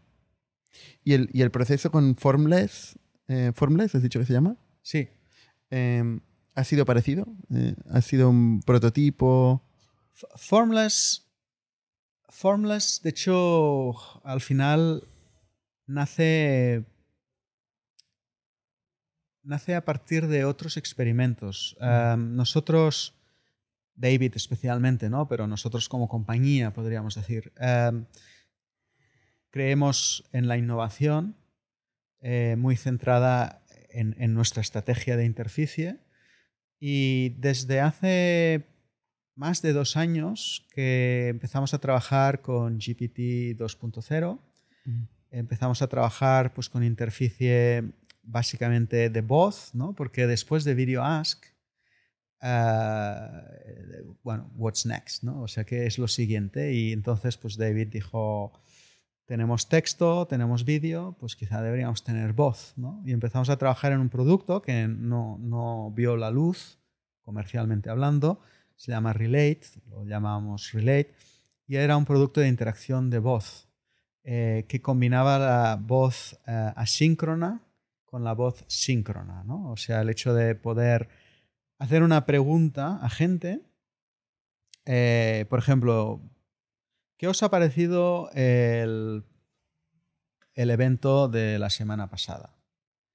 Lista de email, 100 colaboradores o, o empleados, y se genera una especie de voicemail, ¿no? donde todo el mundo dice, pues a mí me gustó, o puede ser esto o puede ser cualquier otra cosa. ¿no? Oye, estoy pensando en esta idea, estoy pensando en este producto, ¿qué os sugiere? No sé, cualquier cosa de estas. Y en algún momento eso, se, eso, eso es un inbox con un conjunto de un thread, de, o sea, una lista ¿no? de, de voicemails, ¿no? Y ahí es donde um, nosotros ya con VideoAsk aprendimos a hacer el, la transcripción de voz a texto para que el texto se pueda guardar y se pueda de alguna forma también uh, analizar de, de, forma más fácil. Y ya empezamos a utilizar GPT um, 2.0 sobre todo para sumarizar claro. y para poder hacer preguntas a ese texto. ¿no? Entonces ahí aprendimos. Um, a partir de ahí salió un producto en Product Hunt previo a Formless que se llama Holler, que básicamente es, es poder hacer preguntas a una base de datos. Uh -huh. ¿vale? y, y, luego salió Formless. ¿no? Entonces, Formless es, es, un poquito la conclusión, pero ya muy, muy, muy pensada a... Tú eres una persona en una compañía, pues en el departamento de marketing, ventas eh, o producto, sobre todo, quieres hacer una pregunta, eh, quieres hacer un formulario a una audiencia. ¿vale? ¿Cómo lo harías con AI? Y entonces es, pues esto, voz que se transcribe o texto si no se quiere grabar en voz. Tienes la sumarización. Es totalmente una conversación que tiene una ventaja, aparte de definir el éxito por el objetivo, ¿no? o sea, no definir la pregunta, sino el objetivo, lo que quieres saber. Otra cosa que tiene muy importante es que uh, no hay caminos eh, discretos de lógica. Si el cliente responde esto, ve aquí, si el cliente responde esto, ve allá. Esto ya no existe. Es, es una conversación que se va generando y que tiene en cuenta la respuesta del cliente para la siguiente pregunta. O sea, tú le pides a la AI que busque excusas para tener conversación con el cliente para aprender de X temas. Sí, yo imagínate que yo lo que quiero es saber, volvamos al caso del lead generation, quiero saber tu nombre, tu email, y soy una compañía de productos animales y quiero saber, pues, si tienes un, animal y si tienes interés en comprar algo, ¿no? Eh, y, y, eso lo defino. Y lo defino, además, le doy un contexto de quién soy como compañía, eh, qué, qué, estilo quiero, ¿no? Por ejemplo, yo puedo ser muy asertivo, ¿no? O puedo no ser tan asertivo. Yo puedo hablar en un tono más humorístico o ser muy profesional, ¿no? Eh, no sé, si la compañía fuera un banco, pues quizá que, o una consultora de servicios profesionales, pues quizá querría ser muy profesional, ¿no? O sea, la versión de ir con traje y corbata, ¿no? O mm. ser una compañía, pues, eh, con un tipo de interacción distinta. Entonces, todo esto, el, el, el builder, ¿no? Te permite parametrizar todo esto. Uh -huh. Pero lo que tengo, lo que yo le digo a, a, la AI y al formulario al final es, yo lo que quiero saber es el nombre, el email y quiero saber pues, si tiene un, un animal en casa, ¿no? ¿Qué tipo de animal? Y entonces eso aparecerá en un sitio, por ejemplo, en la página web o, bueno, hmm. donde esté embedeado, ¿no? Y tú vas y llegas y haces el prompt. Uh, hola, ¿qué tal? Eh, gracias por visitar nuestra página web, ¿no? Eh, ¿Cómo puedo dirigirme a ti? ¿O cuál es tu nombre? O, y tú dirás, eh, Bernat. Ah, Bernat, encantado, tal. Y ahí se genera, ¿no? Entonces, eh, si no te importa, me das tu email y tú puedes decir, en este momento no quiero darte mi email. Mm, vale, gracias. Oye, por cierto, ¿tienes animal en casa? Es una conversación humana, 100% tipo humana, ¿no? En algún momento te dirá, ah, o sea, tienes, no sé, me, no sé, no me imagino, pienso, un perro. Ah, tienes perro, ¿qué tal? Te generará un par de preguntas sobre el perro. Y luego te dirá, ¿te importa si te pregunto por el email? ¿Sabes? Y, y, también puedo parametrizar cuán asertivo quiero ser. Yo yeah. puedo decirle, mira, inténtalo tres veces y si no lo dejamos. ¿vale? Uh -huh. Y, o, darle un final y decir, oye, pues encantado, Bernat. Eh, mira, somos una compañía, para perros tenemos esto, no sé qué tal cual. Si en algún momento podemos ser útiles, pues mm, déjanos tu email aquí. ¿vale? Eh, es curioso porque esto, que evidentemente pues es el tema de AI conversacional, que hay muchas empresas que han intentado enfocarse a eso concretamente, empezando por yo decía, un Drift, por ejemplo, sí. antes de ChatGPT, ¿no? Eh, intentaba hacer esto, un Intercom, ¿no? Eh, no es lo que la gente tiene en mente cuando piensa en Typeform, porque -huh. ya no es el design first, eh, interfaces que son fáciles de tocar y de usar y de, de rellenar. Es 100% Typeform. Te diré, o sea, esto o sea, ¿cómo lo estamos viendo? Por ejemplo, la experiencia es visual y, y, y, experimental, ¿no? Por ejemplo, si tú me dices, tengo perro, la siguiente pregunta, el background cambia uh -huh. y hay una foto de un perro, ¿vale? Tengo un gato. La siguiente pregunta, que será, pues no sé, cuéntanos algo sobre tu gato. ¿Cómo se bueno, llama? Se tiene, combina elementos de visuales de interfaz con sí. el conversacional con la conversación, sí. Mm. Pero luego, pues por ejemplo, con los propios activos de la marca, ¿no? Con el logo de la marca. Eh, y, y, lo que decíamos, eh, el sonido, la voz. Por ejemplo, hoy en día estamos acostumbrados a que si oyes un swoosh, swoosh, tú no tienes por qué verlo, pero sabes que alguien ha mandado un email, ¿no? Entonces, hay, hay momentos, hay sonidos que pueden ser también sonidos, eh, músicas, voces, mm. que se asocien a determinadas marcas. ¿no? Eh, todo esto es lo que pensamos en la interacción. Cómo hacer que esa interacción sea lo más humana posible, conecte mejor tu marca con esos clientes, que son los clientes que tú quieres, el segmento al que tú te diriges. Está claro que tiene que estar ahí Typeform, ¿no? Pues una, amenaza, puede ser una amenaza o una gran oportunidad, ¿no? Para Typeform. El tema de la conversación, el AI. Aunque yo creo que, y es una discusión que hemos tenido muchas veces, ¿no? Yo creo que no, no, está, no desaparecerán los elementos de interfaz, precisamente, ¿no? Y a veces es mucho más fácil tocar cosas que empezar conversaciones incluso con audio o, vídeo, ¿no? Es más fácil utilizar interfaces, ¿no? Tocar sliders, números. Eh, yo, creo que habrá, habrá espacio para todo, seguramente. Y queremos tener esos diferentes modos de interacción, ¿no? O sea, como tú dices, o sea, cuando han salido nuevas tecnologías, ¿no? Siempre se ha dicho, esta tecnología desplazará la anterior, ¿no? O sea, pues eh, antes, pues... Eh, habían tocadiscos, ¿no? Aparece la radio, el tocadiscos desaparecerá, pues no desaparece, tiene su espacio, ¿no? Aparece la tele, desaparecerá la radio, no, no desaparece la radio, pues tiene sus espacios, ¿no?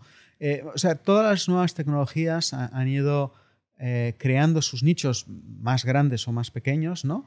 Sí, por el tocadiscos no diríamos ahora que es, es, hegemónico. Ha vuelto un poco, pero. Ah, exacto, ¿no? Pero no digo, no digo que sea mainstream, ¿no? Y algunas tecnologías hacen, desplazan de forma muy fuerte a otras, ¿no?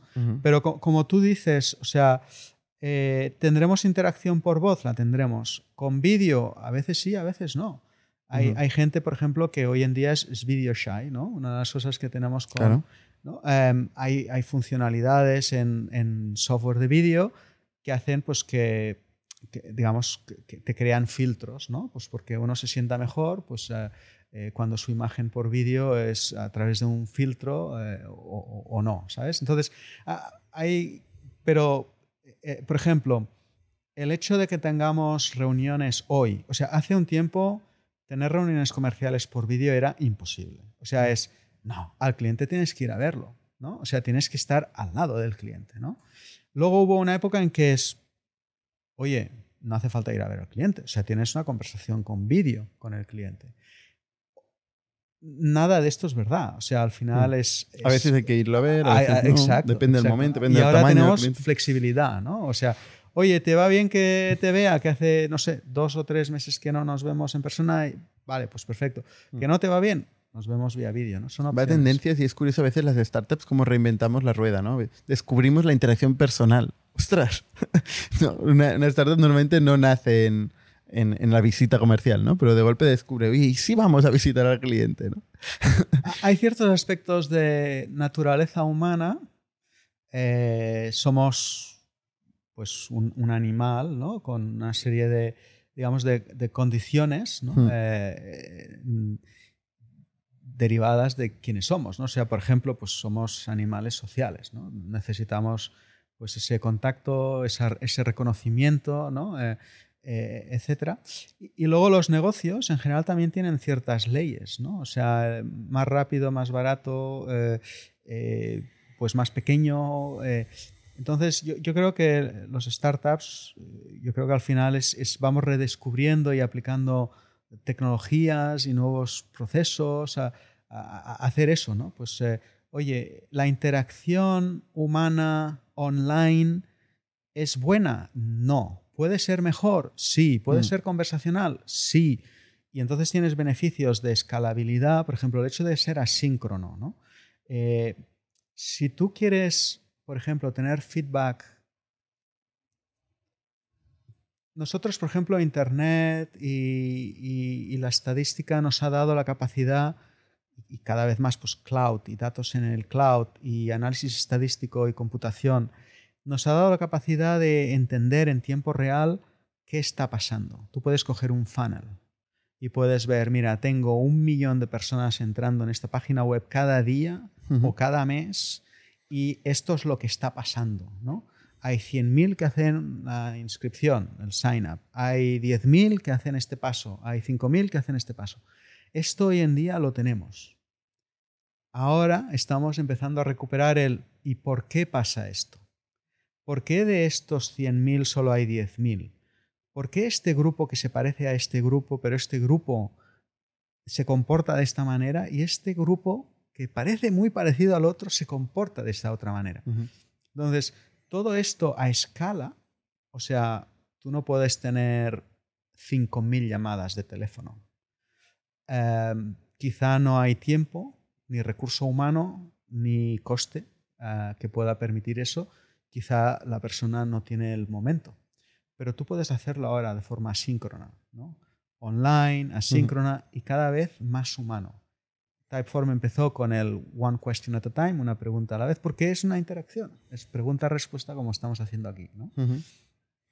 Cada vez le estamos añadiendo, y ahora hay nuevas tecnologías que le añaden más inteligencia, con lo cual la sensación, la experiencia es cada vez mejor.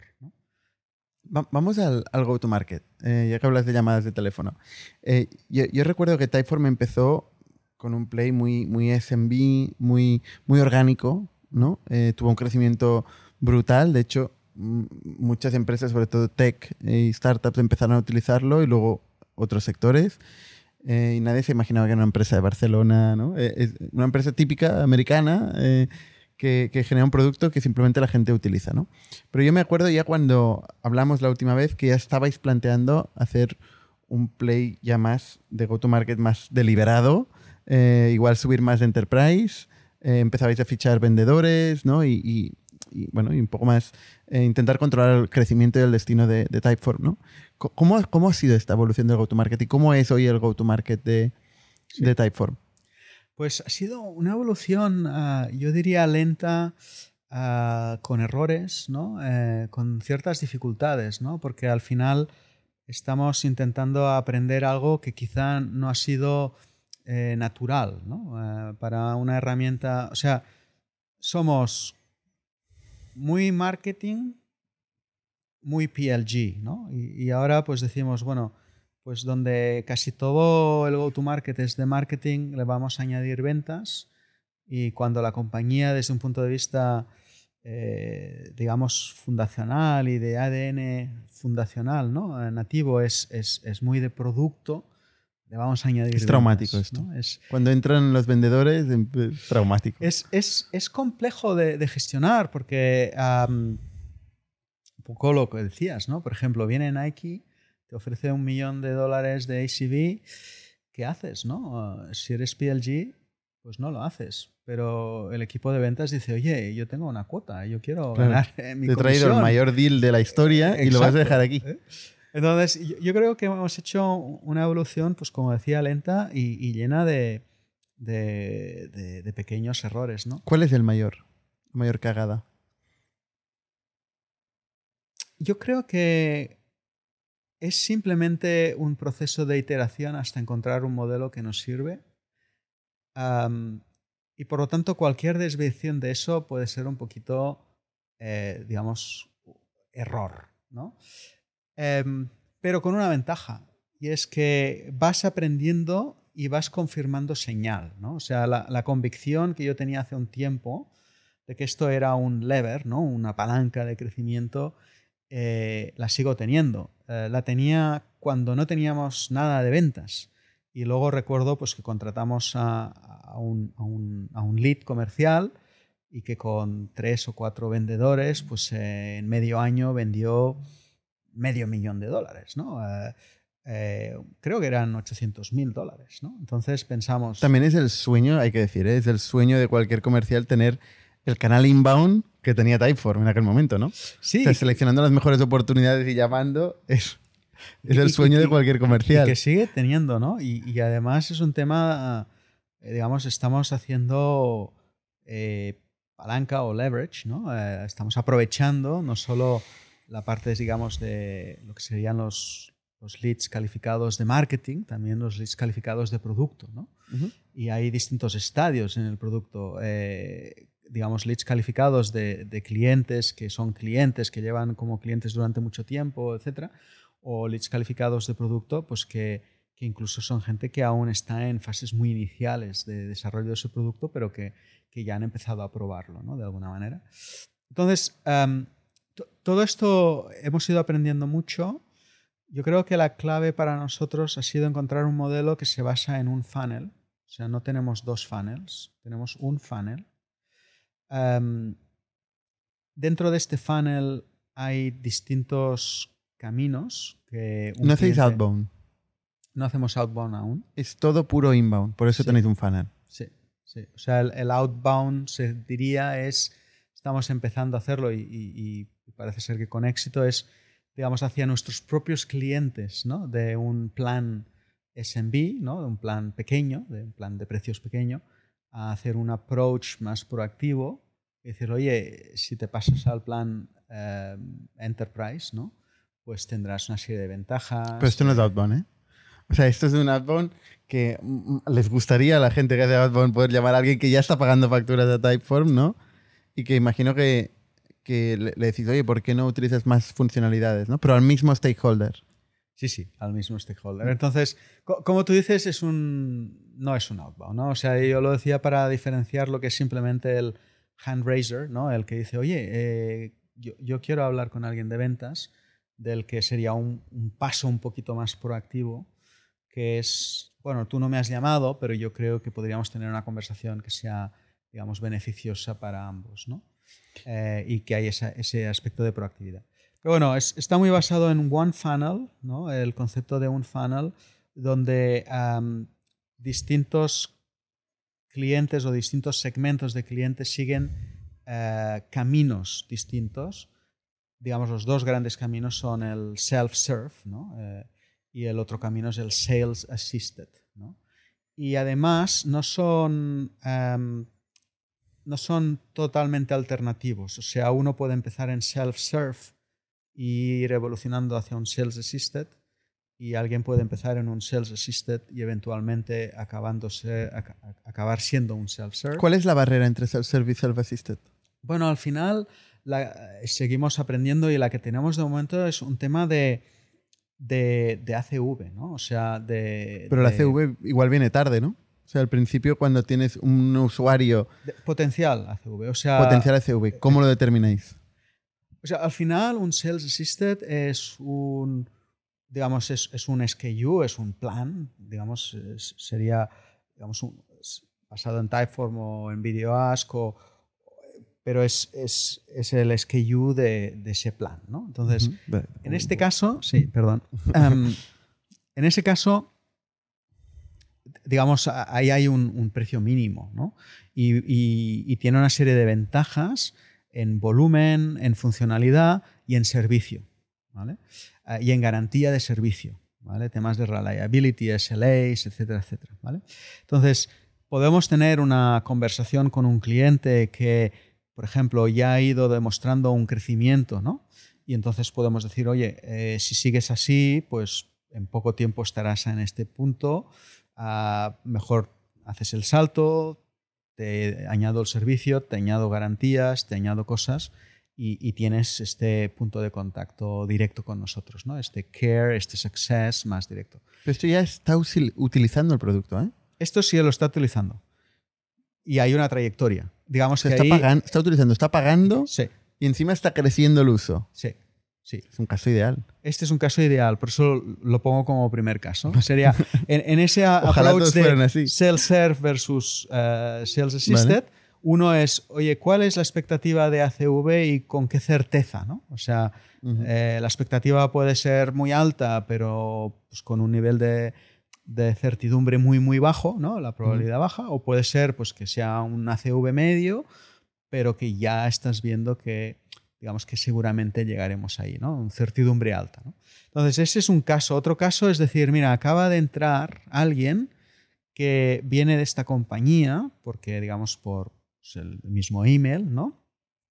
Ha empezado a utilizar el producto, quizá no lo está pagando aún, ¿vale? Está creando su formulario, pero es una compañía grande, ¿no? Es una compañía de... Esto es más enterprise, este, Bueno, este play, ¿no? O sea, decir, Sí. viene de Nike.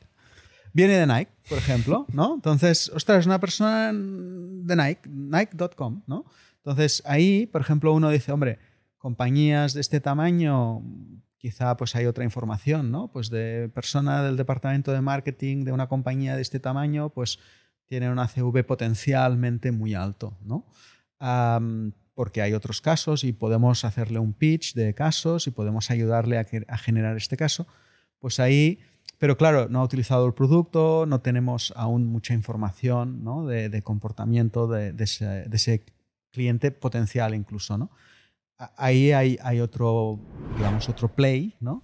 Que sería más de calificación de ese lead de early product, ¿no? Porque no es... Entonces, ¿Le llamáis o no? Sí, sí, sí. Estamos haciendo tests um, un poco pues para definir, para definir justo eso, o sea, qué plays nos dan, digamos, la,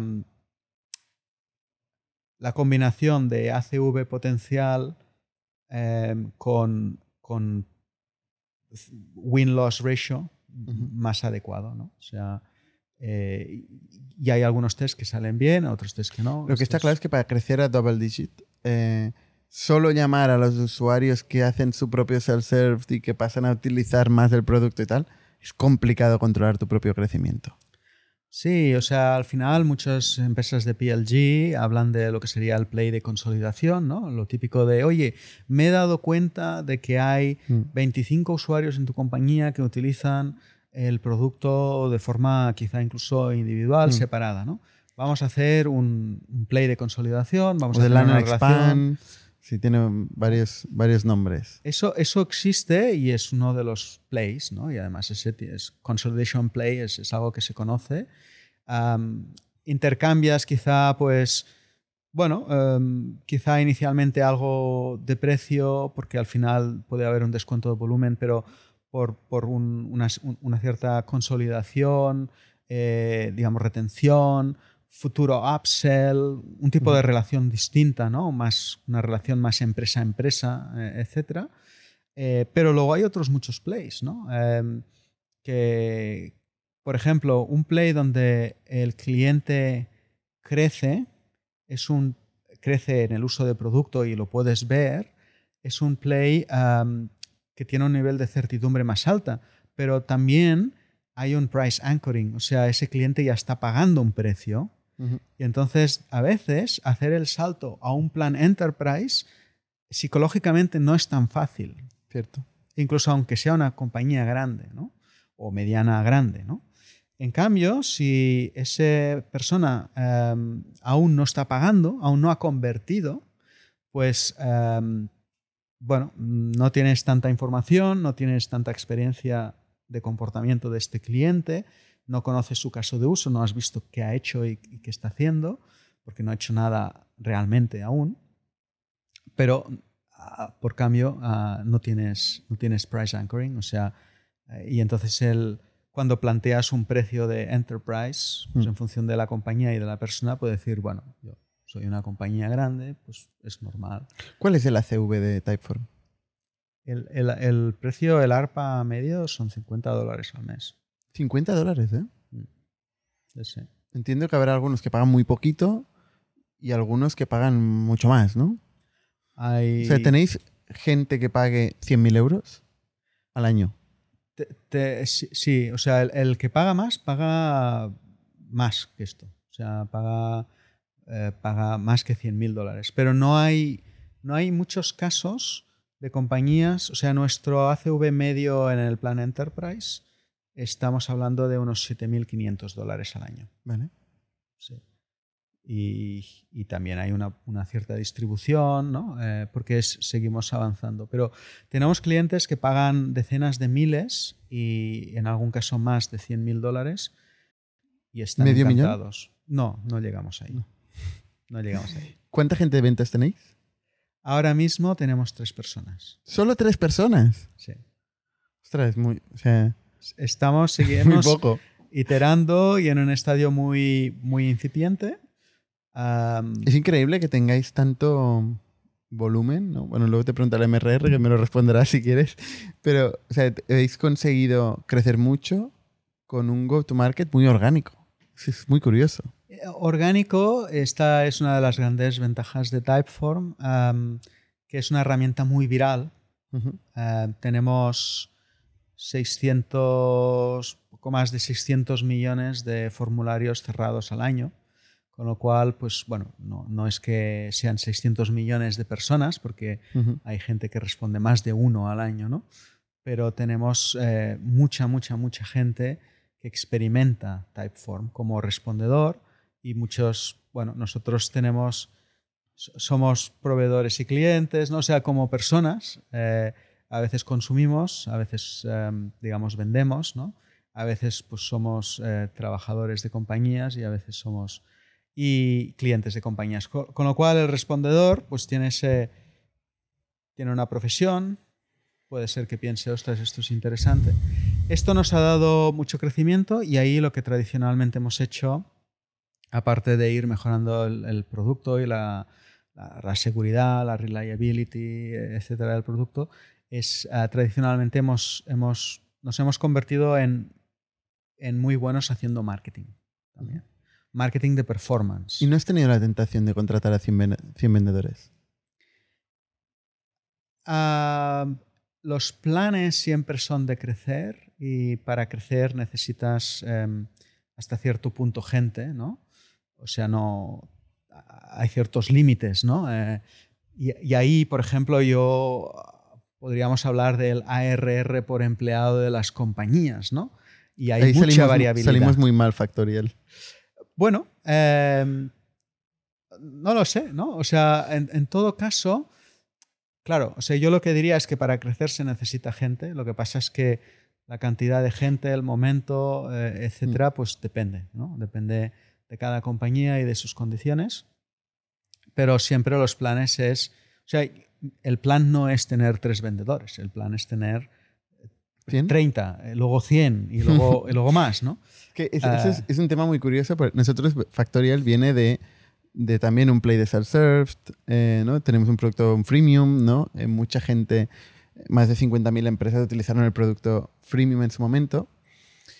Y en un momento dado tomamos una decisión, concretamente yo y con el board en contra, eh, de decir, vamos a fichar a 100 vendedores. Literalmente, ¿eh? O sea, eh, fue... O sea, solo el hiring fue un drama, como puedes imaginar.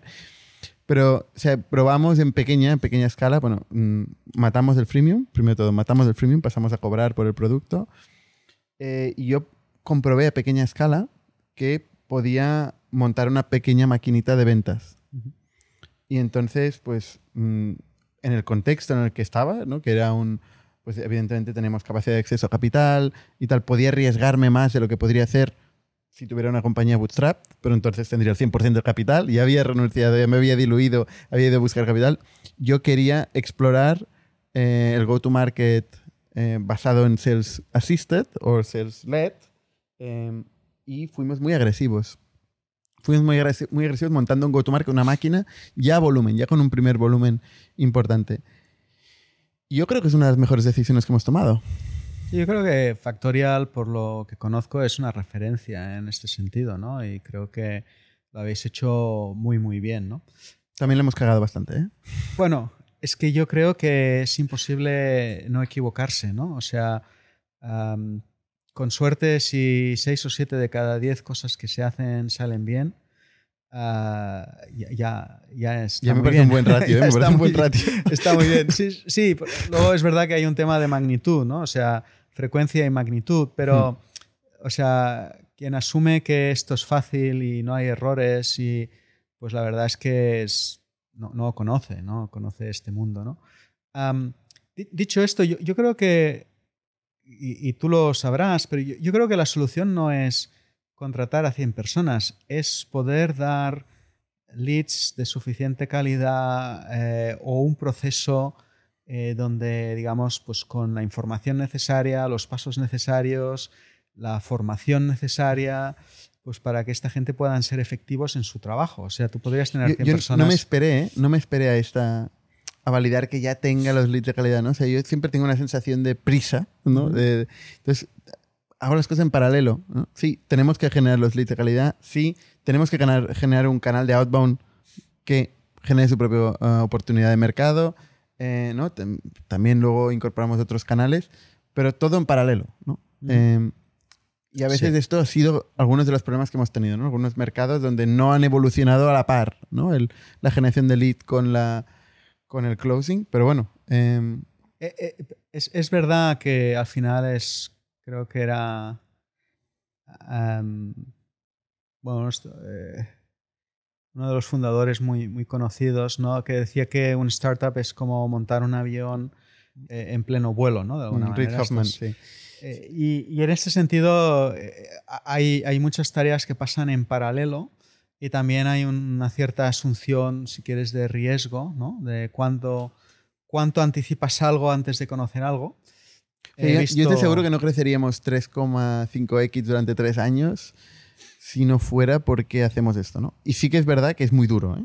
Es muy duro para la gente que participa en, en este tipo de proyectos, ¿no? Es, es muy duro y, y hay que ser realistas, ¿no? O sea, igual como contratas 100, quizá tienes que echar a 50 después, ¿no? Es, es parte. Pero me imagino que si está claro y la expectativa es, es, es la correcta para todo el mundo, eh, forma parte de, de esa definición de riesgo, de esa apetencia de riesgo y también de los posibles beneficios de, ese, de esa toma de riesgo, ¿no? O sea, eh, al final, si no, si no haces cosas, no consigues nada. Ujú. Y también es verdad pues que you can bet the house, ¿no? Eh, Podrías pasarte y de alguna manera... Pero, digamos, fantástico, ¿eh? Son, O son sea, modelos diferentes, pero ¿cómo en estos cuatro años, cómo has controlado el crecimiento, ¿no? Primero, ¿cuánto ha crecido Typeform en estos cuatro años? Sí. ¿Y qué, qué palancas tienes para tocar cuando tu crecimiento es orgánico, inbound? Imagino que PPC es una campaña que es muy. tiene una, corre- una, una correlación, inversión, impacto. Pero hay otras campañas como el SEO, ¿no? El orgánico, el contenido, que no siempre tiene una correlación esfuerzo-impacto. No- Nosotros, desde que yo empecé el 31 de agosto del 18 hasta, digamos, la ronda C, eh, habíamos crecido, habíamos multiplicado por cuatro, más o menos. Por cuatro. Eh, En los últimos cuatro años habéis multiplicado por cuatro. o sea, desde agosto 18 hasta febrero 22. ¿no? Y desde febrero 22 hasta ahora, pues hemos crecido eh, aproximadamente otro casi casi 30-35% más, ¿no? El 22 fue un año más complicado, donde los crecimientos anuales a los que estábamos acostumbrados pues se, se redujeron. ¿no? Pero, digamos, eh, en ese primer periodo, ¿no? Eh, la compañía, digamos, eh, establecemos que hay como tres estadios. Estadio 1 con los founders como co-CEOs, co-founders, co-CEOs, que de alguna forma, pues, digamos, es desde fundación hasta, podríamos decir, segunda, segundo half, segunda mitad del 18. Segundo estadio, que es pues mi entrada y yo pues oficialmente me convierto en CEO en noviembre del 18 hasta digamos la ronda C, ¿no? que es un poquito el highlight de, del año 22. Y luego un tercer estadio, que ya es pues poco a partir de ese momento, ¿no? un, un año pues mm, con, con, con expectativas, eh, digamos, eh, rotas y luego pues un 23-26, ¿no? que sería este, este tercer estadio. ¿no? Y podríamos decir que el crecimiento del segundo estadio es de aproximadamente pues, unas 4, 4 y algo veces eh, en ARR. ¿no? En- en ¿Y podemos decir más o menos el orden de magnitud de la RR por dónde está? No, no compartimos esta información. Pues- Pues no es lo mismo crecer por cuatro cuando estás a un millón, que son cuatro millones, que Sí. cuando estás a diez, ¿no? Más o menos, o sea, Sí. Bueno, añadimos decenas de millones de euros en ARR. O sea, eh, bueno, es que sería muy fácil, digamos, ya si solo te doy un número y lo divides o lo multiplicas por cuatro, pues ya enseguida estarás ahí, ¿no? Pero de, de alguna manera eh, añadimos varias decenas de millones de dólares o de euros y, y- y eso pues sin múltiplos exagerados, eh, porque fue parte de la estrategia de financiación también, sin múltiplos exagerados, en, eh, digamos, pudimos conseguir una valoración en la ronda post-money de 935 millones. ¿no? Con lo cual, pues bueno, puedes imaginarte que estamos hablando de una compañía pues, que aún no ha llegado a los 100, pero que ya había pasado los 50, ¿no? nosotros tenemos varios term sheets de 900 y pico y al final decíamos, hombre, ya que estamos a 900 y pico, redondea, redondea, ¿no? Y lleguemos al, al billion, ¿no? Sí. ¿O el, post-money era, era billion o no? No, no, No, no, el post-money post-money era era 900 y pico. 935, sí. Sí, sí, Es una putada. quedarse ahí. Más Bueno, que nada porque a la eso- gente le encanta hablar del concepto de unicorns. Sí, sí. Ah, yo creo que hay, o sea, si me lo pienso, no hay ninguna razón para mis clientes o necesariamente para Typeform que, digamos, llegar a 1000 o, o 1001 haga que todo sea mucho mejor, ¿no? Eh, en cambio, pues eh, pudimos escoger, pues parte de la ronda, digamos, tenía unos objetivos y era añadir un, un inversor, pues long term, con deep pockets eh, y que nos pudiera acompañar durante tiempo. Y también yo creo que, y la verdad es que eran momentos muy buenos y no nos... No nos ¿Cuándo fue el momento? el momento, o sea, todo esto se cerró entre el 17 de diciembre del 21 y el 15 de enero del 22. O sea, fregando ahí la ola, ¿eh? Estaba, estaba todavía la ola. Sí, sí, eh, el timing fue excelente, ¿no? De Fue brutal. manera. Sí, sí, sí. Eh, con lo cual yo, yo creo a nivel de timing fue, fue eh, el mercado y la compañía estaban en su momento dulce, ¿no? Podríamos decir. Y en ese momento también eh, decidimos eh, pues, pues que, que queríamos un tipo de inversor, ¿no? Y, y creo que a posteriori también hemos visto que el hecho de que no tengamos que, ah, digamos, apelar a, a la suerte, ¿no? Para, para estar en esas valoraciones, ¿no? Incluso en momentos de mercado peor.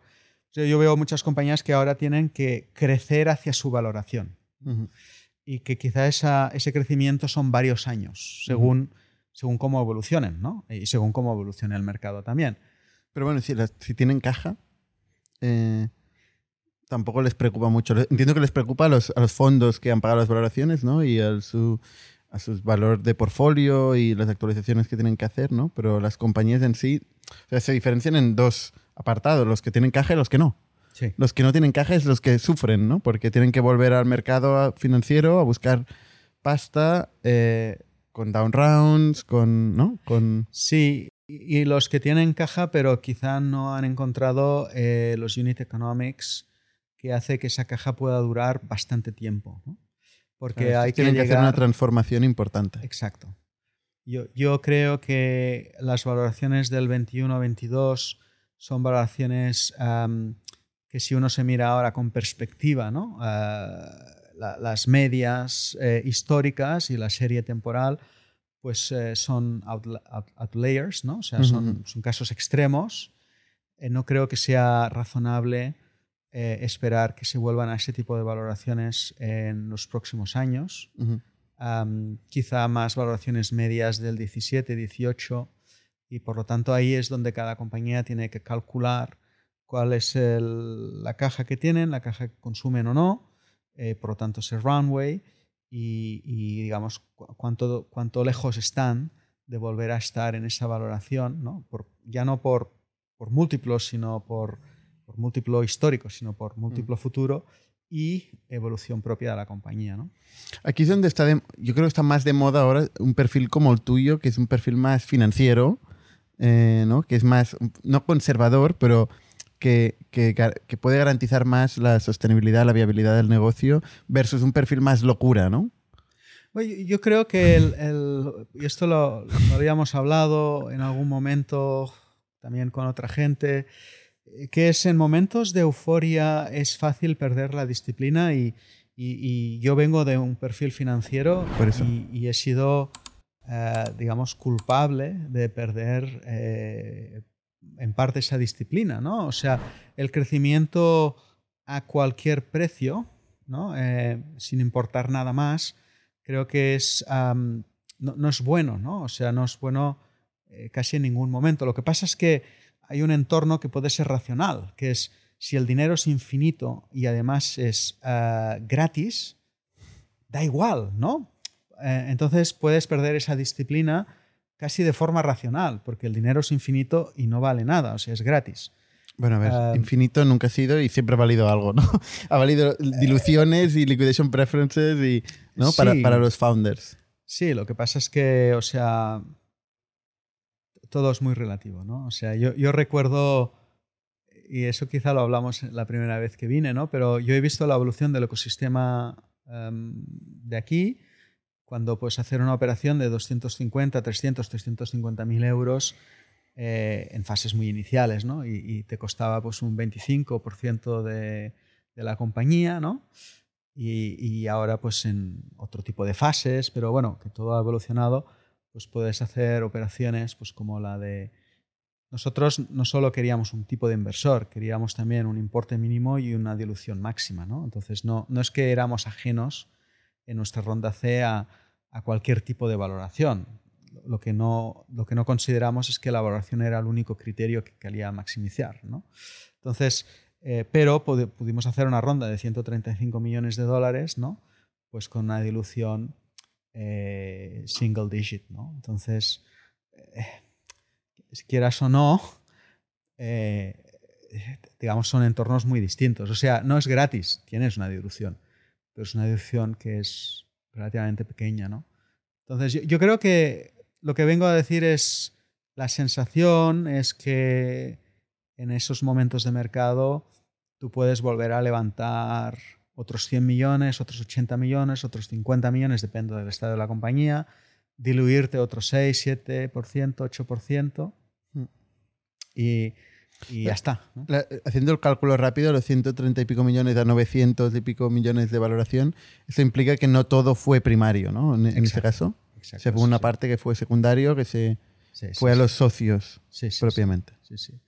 Nosotros somos una compañía que ya llevábamos en el mercado, ya existe desde hace años, fue fundada de forma, digamos, legal ¿no? en, a finales del 12, eh, con lo cual la ronda cerrada en el 21-22 hace, pues, hay gente, ¿no? hay inversores que llevan ocho años, ¿no? nueve años en ese momento con nosotros con David y Robert y el resto del equipo. Y entonces en ese momento se, aprovechó el momento no solo pues, para añadir recursos en la compañía eh, que, que, no eran estrictamente necesarios porque la compañía ya tenía caja, pero que hoy en día nos dan un perfil financiero muy sólido, pues ahora mismo Typeform es una compañía que genera caja, es, está, es rentable, es una compañía rentable que gana dinero, eh, crece, gana dinero y tiene una posición de balance muy sólido. Entonces, tenemos una visión muy optimista hacia el futuro, independientemente de los momentos de mercado actual, que bueno, pues hay ciclos y ya está. ¿no? Pero eso, eso nos da una tranquilidad gracias a, ese momento, pero aparte, también eh, pensamos que digamos, esa colaboración con el board, con los accionistas, ¿no? Eh, digamos, hay que recompensar ¿no? y hay que generar eh, en determinados momentos la posibilidad para que algunos accionistas, y en ese caso todos, digamos, quien participó del secundario lo hizo de forma parcial, o sea, todo el mundo creía en Typeform y sigue creyendo en Typeform, con lo cual no, no vendieron Typeform, ah, todos se quedaron, pero algunos llevaban muchos años, llevan muchos años con nosotros y decidieron hacer una venta parcial. ¿Tú vendiste? No, no, no, no. ¿Tú aguantaste ahí, eh? Sí, sí, sí. Yo... creo que la gente se pregunta, eh, en el caso de contratar un CEO que no es fundador, ¿cuál es tu upside? O sea, ¿tú qué, qué, pinta tiene el, cap table y qué porcentaje puede tener un, un CEO como tú, que ha entrado eh, X años después de la fundación? Sí. Es una pregunta un poco... Sí. Puedes responderla o no, ¿eh? pero, pero yo creo que es muy interesante. Sí, hay muchos benchmarks. Ah, yo creo que en general los equipos, o sea, en mercados más maduros de, de startup o ecosistemas más maduros de, de, de emprendeduría, los equipos en general, no solo los directivos, sino solo el máximo directivo, participan de la compañía y del éxito de la compañía, aunque sea de forma indirecta, vía stock option o stock appreciation rights o lo que sea, de una forma más importante de lo que tradicionalmente se ha hecho en España eh, o en ecosistemas un poquito, aún en, crecimiento y en evolución.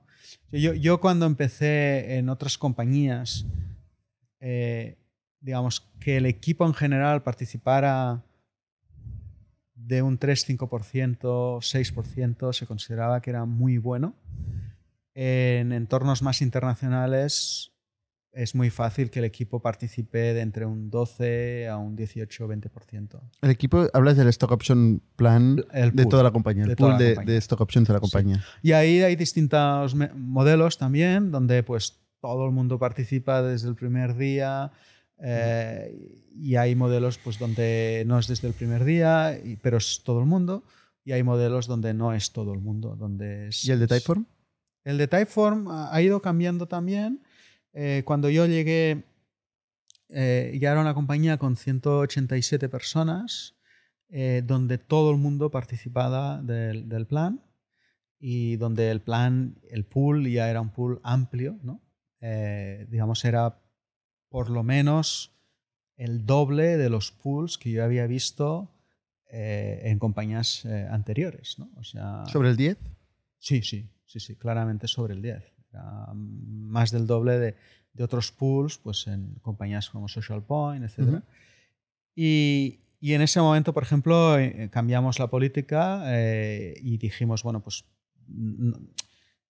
esto ha- hay que ser un poquito más thoughtful, un poquito más reflexivo en relación a cuándo, cuánto y a quién, porque al final eh, digamos, se puede repartir como agua de mayo, aunque este mayo no ha llovido, pero se puede repartir fácilmente ah, y, y al final, claro, o sea, es algo que, que literalmente está muy limitado. O sea, es que no, claro, no puede repartir más del 100 y el máximo realmente se queda muy lejos de ese 100, ¿no? Porque pues puedes des- des- discutir si es un 15, un 20, un 12, pero no, no, nunca será, digamos, más de un 22, un 24, un 25, porque al final también están los accionistas que ponen el dinero, también están los Mm. eh, founders que han creado la compañía y que han tomado riesgo desde el día cero, ¿no? Sería una cooperativa. Bueno, eh, al final... Pero no puedes jugar a los dos mundos. No puedes ser No. cooperativa y al mismo tiempo levantar 135 millones. Donde nosotros hemos evolucionado ese modelo ah, y también depende muchas veces de las necesidades. ¿no? Yo cuando llegué, eh, el equipo directivo no estaba completo y parte del equipo directivo también en ese momento decidió salir y por lo tanto tenía la necesidad de contratar un equipo directivo que fue el que me acompañó durante esa primera etapa de cuatro años, ¿no? Eh, algunos durante todo el periodo y otros pues durante una parte de ese periodo. Y ahora, por ejemplo, pues también hemos contratado eh, o he contratado un segundo equipo directivo Un segundo equipo. Sí, para la etapa 3, digamos, de la compañía. Básicamente, dos de ellos han crecido de- dentro de la compañía y otros tres ah, han sido contratados fuera de la compañía. ¿no? Y, y luego, ah, ne- siempre hay necesidad de tener eh, stock options. ¿no? Eh, ¿Y con cómo, lo, cómo lo habéis resuelto? O sea, había este problema que se había repartido demasiado, demasiado pronto. Entonces, ¿cómo lo, cómo lo resolvéis? ¿Cómo lo reordenáis? Y todavía no me respondió la pregunta del primer ejecutivo. ¿Qué, qué impacto tiene el cap table? Bueno, eh, eh, puede cambiar compañía a compañía. Eh, yo creo que eh, en el entorno, o sea, el primer ejecutivo en el entorno del 3,5 a 6% eh, en stock options, que no, que no es acción, ¿no? O sea, las stock Ese es options el caso de Typeform. Está entre esta fra- está, en ese, está en ese rango. Si son stock options, significa que participas sobre, sobre el valor nuevo añadido, no sobre el valor existente. ¿eh? Exacto. ¿eh? O sea, no es un. Digamos, si, si habláramos de un 5, no es que sea el 5% del valor de la compañía, porque hay un strike price, con lo cual, pues es, es el 5% del valor de la compañía menos el strike price, ¿no? El, Claro. el valor no generado mm, eh, en, en ese periodo, ¿no? Entonces, am, digamos, en, en neto, pues será lo que sea, ¿no? Un 3, un 3,5, un 4%, ¿no? Y en relación a cómo, nosotros, nuestra solución ha sido em, ofrecer en algunos momentos li- liquidez a, a gente que ya no estaba en la compañía, por lo tanto ya no iban a tener la capacidad de contribuir efectivamente en el futuro, o sea, apreciamos su contribución pasada. Hmm. O sea, recomprar los contratos de stock options pasados Sí. Y recuperar parte del pool. Y recuperar parte del pool de esta manera, sí. y, han cambiado las reglas de, asignación o también todo el mundo tiene... Eh, eh, hemos ido evolucionando el modelo, o sea, de, todos a ser mucho más restrictivos. En este momento el que tenemos, lo que tenemos es un pool que generamos cada año, o sea, identificamos una cantidad que es mm. fija y a través del proceso de performance evaluation, de evaluación del, rendimiento, encontramos los que estarían dentro de los cuadrantes de potencial rendimiento, o sea, potencial futuro y rendimiento, y, complicado asignamos. O sea, no es para todo el mundo, es, es, es una recompensa para aquellos que han contribuido más, que normalmente acaba siendo, o sea, en los dos últimos años, se ha movido en el entorno del 25%, o sea, una de cada cuatro, entre el 25 y el 30, ¿no? Una de cada cuatro, una de cada casi tres personas uh, acaba recibiendo algunas stock options. Eh,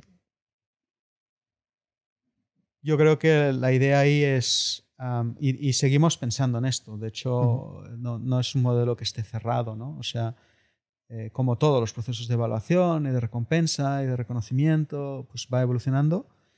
Pero lo que para mí fue importante eh, fue sobre todo em, hacer un, un, plan de, o sea, un inventario y, un plan de, de, stock de esto, ¿no? De decir, oye, ¿cuánto tengo? ¿Cuánto he dado? ¿Cuánto me queda? y, y, cuántos años puedo dar, ¿no? y en función de qué tengo que contratar y a quién le tengo, a quién le tengo que renovar o hacer un refresh de su plan.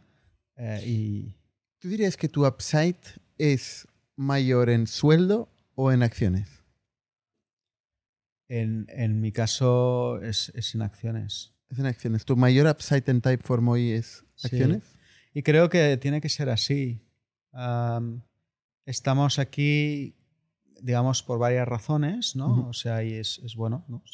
tener claras las razones, ¿no? Eh, por las cuales alguien se pone en un entorno eh, tan exigente y con expectativas tan altas. Eh, o sea, hay, hay, trabajos, yo no diría que hay un trabajo perfecto ni un trabajo fácil, pero hay otros trabajos con perfiles de, digamos, de, de responsabilidad, de exigencia que yo podría tener, que son distintos, ¿no?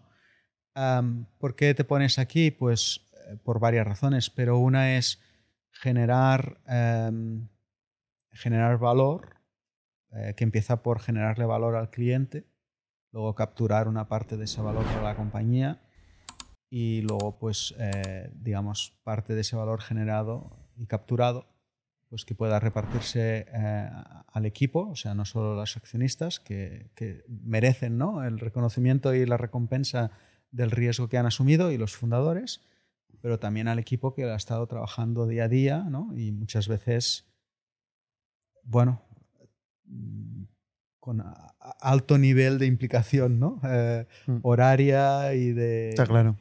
Y, este año tú has decidido irte a Estados Unidos. Sí, eh, bueno, lo decidimos hace bueno, la decisión quizá un año y medio, se empezó a hablar hace dos años y ahora llevamos un año viviendo en Estados Unidos. Vale. ¿Por qué? un tema de compañía. Ah, digamos, eh, Typeform. O sea, hay, un tema de compañía que, que quizás se puede explicar de forma pragmática con algunos aspectos tangibles ¿no? de la compañía pero luego hay también un aspecto un poco de transformación del, del, líder, ¿no? Eh, o sea, de mí mismo y, de la capacidad luego de liderar a partir de, de unas em, experiencias y unas, unos puntos de vista distintos, ¿no? empezando por lo práctico lo pragmático, el principal mercado de Typeform ha sido históricamente eh, Norteamérica y ha ido creciendo. O sea, hoy básicamente la mitad de la facturación se hace en Norteamérica.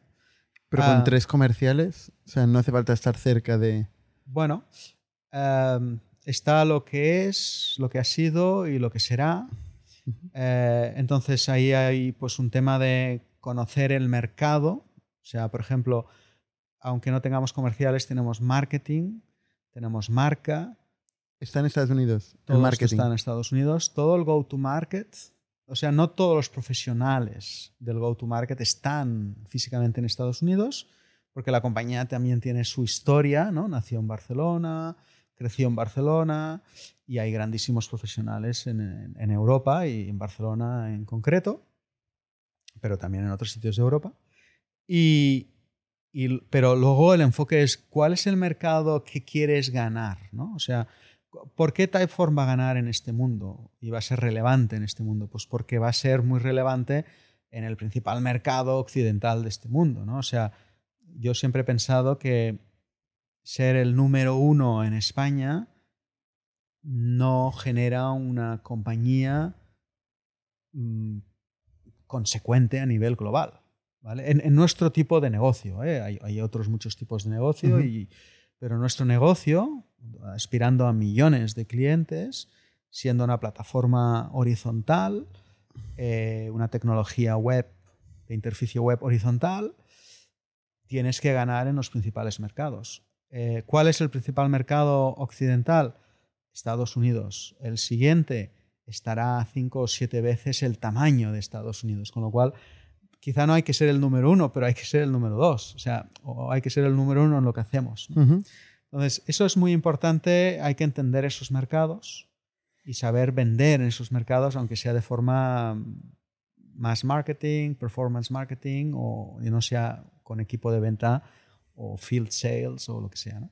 Entonces, ahí hay, hay un aspecto, queremos ir a upmarket, con lo cual, ¿dónde, ¿dónde queremos enfocarnos? Pues compañías medias en Estados Unidos, que en sí ya son compañías de tamaño generalmente eh, mediano más, más grande, ¿no? Eh, o sea, de media más grande, em, generalmente pues, tecnológicamente más avanzadas, ¿no? Ujú. más innovadoras, etc.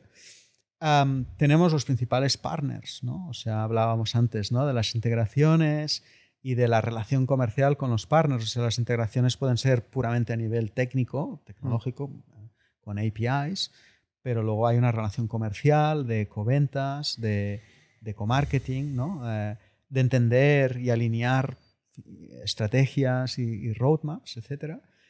Y claro, pues incluso compañías europeas como HubSpot al final están allá, los principales decision makers están allá. Y luego están las compañías norteamericanas pues como Slack, MailChimp, eh, Salesforce, eh, etc. Con lo cual ahí hay, hay todos unos aspectos muy prácticos. Eh, también yo em, lo que buscaba era empezar a evolucionar el board hacia un board donde sea un board más diverso, o sea, no sea solo representante de inversor, eh, incluir una diversidad, pues, por ejemplo, con gente con experiencia operativa. ¿no? Y hemos contratado, eh, hemos incorporado en el board pues, a una persona ahora en Estados Unidos y donde hay mucha gente en SaaS con experiencia a escala. ¿Quién? En este caso es JD Sherman, que es, digamos, el que fue CFO y COO y mano derecha del fundador de HubSpot. ¿no? Y pues se incorporó este año a nuestro board. Um, bueno, entonces eh, hay una serie de motivos, como te digo. ¿no? Luego yo, yo creo... ¿Tenéis oficina eh, donde No. está toda esta gente? No, remote. O Remote. sea, estáis en Estados Unidos, pero en remote, ¿eh? Es curioso. Sí. O sea, tenemos una. Evolucionamos también en el momento COVID, seguíamos creciendo, eran épocas de altísimo crecimiento. ah, y, y claro, pues, eh, la, ¿no? la idea de para seguir creciendo necesito hacer muchas cosas, necesito gente que haga estas cosas, Ujú. eh, tengo que seguir contratando y al final pues hemos ido evolucionando a un modelo donde la gente trabaja, digamos, desde casa, ¿no? Am, También el go-to-market. Ventas, que estáis planteando crear una, una Ahora organización mismo de ventas. son tres personas. Pero, pero cuando incorporéis el número, o sea, un número más, más alto, seguirá siendo remote. Sí, estamos planteando el concepto de, de zonas o de hubs. ¿no? Eh, no necesariamente la gente tiene que ir a la oficina o, o habrán oficinas, pero si hay, por ejemplo, un equipo de 10 que forman una unidad y están en el área metropolitana de, pues se pueden encontrar.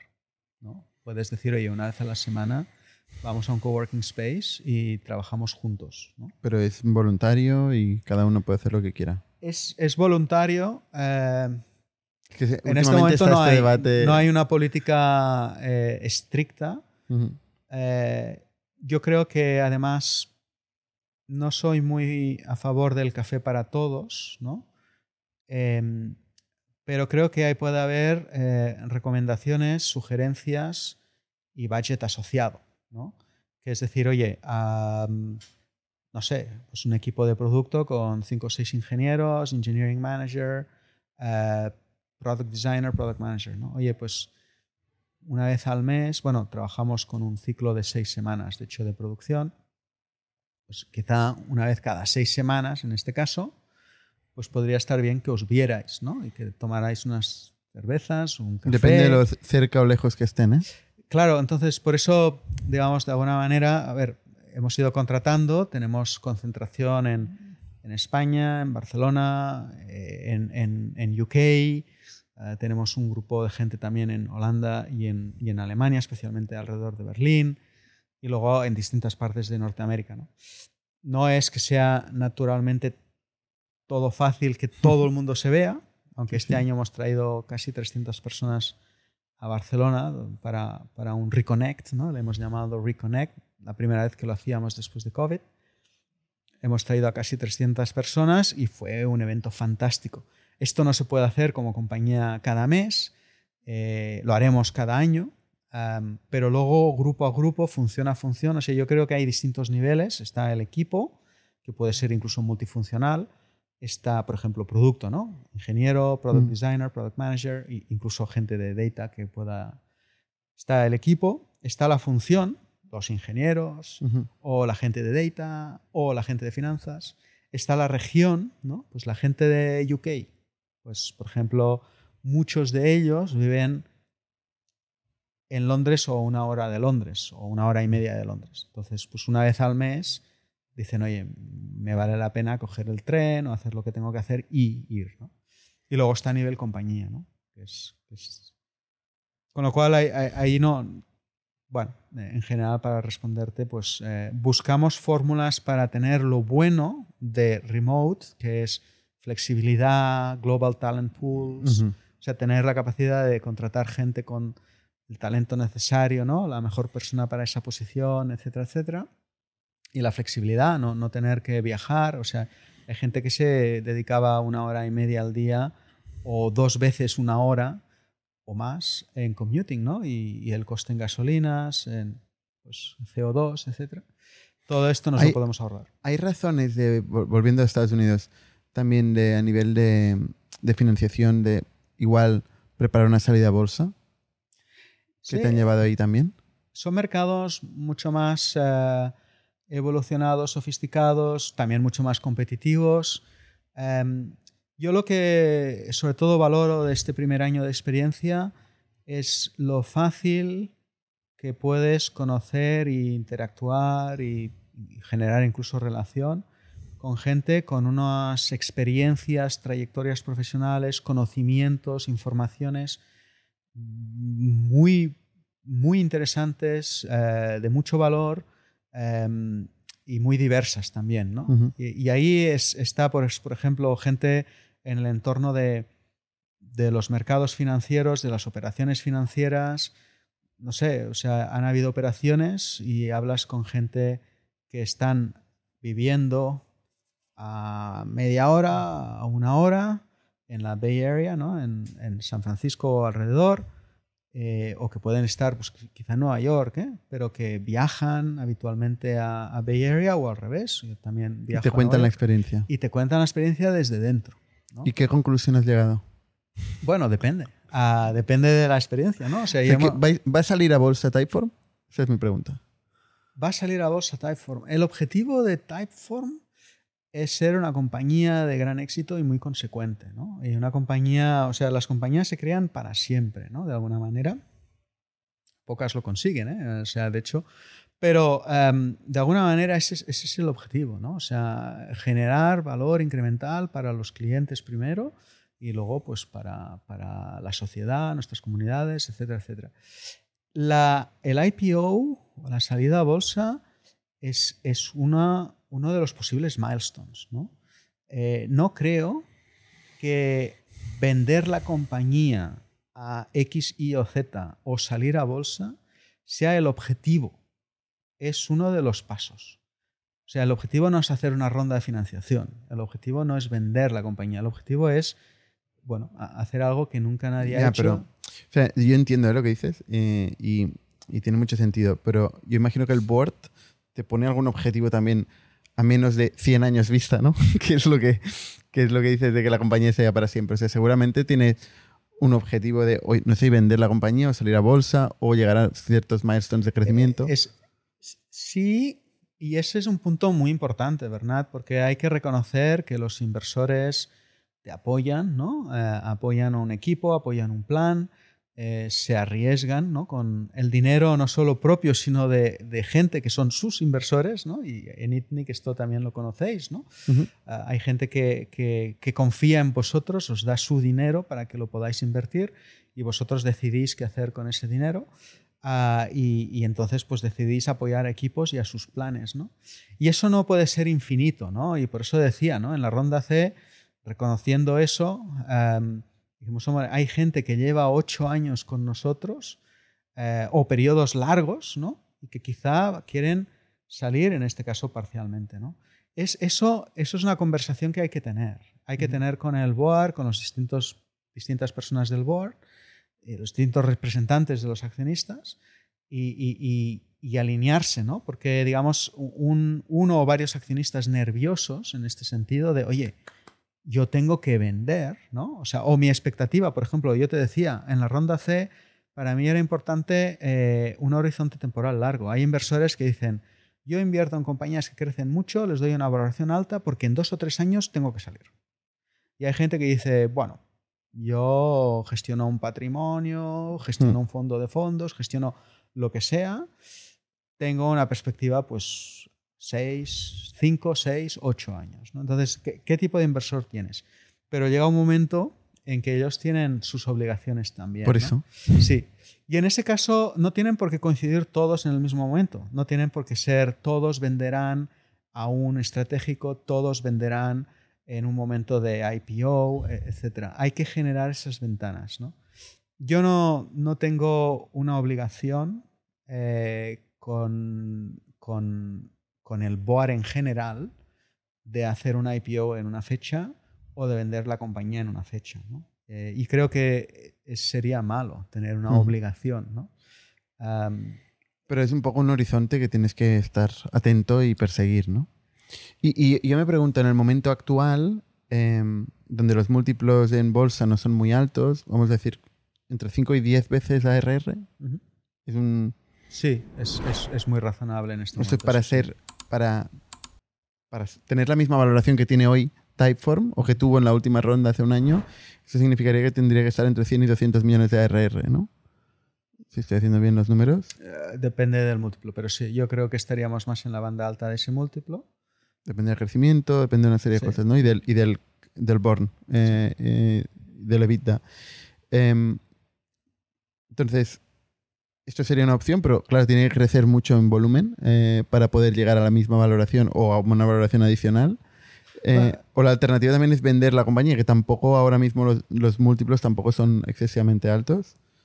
Sí, o sea, yo, yo, creo que igual como decía que en el momento que hicimos la ronda C, pues era un momento dulce de mercado y de compañía, yo creo que se dan estas dos situaciones, ¿no? Entonces también puede ser que haya un momento dulce de compañía, pero que el mercado no esté ahí, ¿no? O que pueda ser que el mercado está ahí, pero la compañía no está ready, ¿no? De alguna manera. O sea, yo creo que hay, y, y, obviamente no es ni blanco ni negro, hay, hay muchas situaciones y, y pues, eh, en este momento, o sea, primero, yo, yo nosotros no maximizamos valoración, eh, no era nuestro criterio, y creo que en este momento no estamos lejos, eh, digamos, si estamos por debajo no estamos lejos, porque hemos seguido creciendo, o sea, desde ese momento hasta ahora hemos crecido otro 35 más o menos por ciento nuestra facturación, o sea, crecemos, somos rentables y luego del dinero de la ronda aún no hemos tocado nada, ¿no? Entonces, o sea, el, dinero que entró sigue estando en el banco, ¿no? Con lo cual, y además ahora nos pagan, que, que, también es una cosa que ha cambiado, que no está mal, ¿no? Antes nos querían cobrar por tener el dinero en el banco, ahora nos pagan por tenerlo. está bien, ¿no? O sea, es eh, pequeña... Eso si no se desaparece el banco donde está el depósito, que también pasa. Bueno, hay, hay una gestión de riesgos por la parte del departamento financiero, que es, es muy importante hacerla, pero bueno, yo creo que, que es, no es tan compleja. O sea, hay, es cuestión de no tenerlo en depósitos y buscar alternativas pues, en money market funds o otros instrumentos que, que, que bueno, que son muy grandes, que son muy líquidos eh, y que no dependen de un solo banco, etcétera, etcétera. Pero en todo caso, lo, lo que vengo a decir con todo esto es que no creo que estemos lejos de nuestra valoración. No, no, no me siento presionado ni, ni, ni por hechos ni por nadie, ¿no? Pues para intentar estar en esa valoración en una fecha determinada, ¿no? Por eso tenemos un, un nuevo, nuevo stage de compañía, un nuevo estadio con un nuevo equipo, una situación, pues, eh, digamos, eh, que nos permite ver el futuro de forma optimista. ¿no?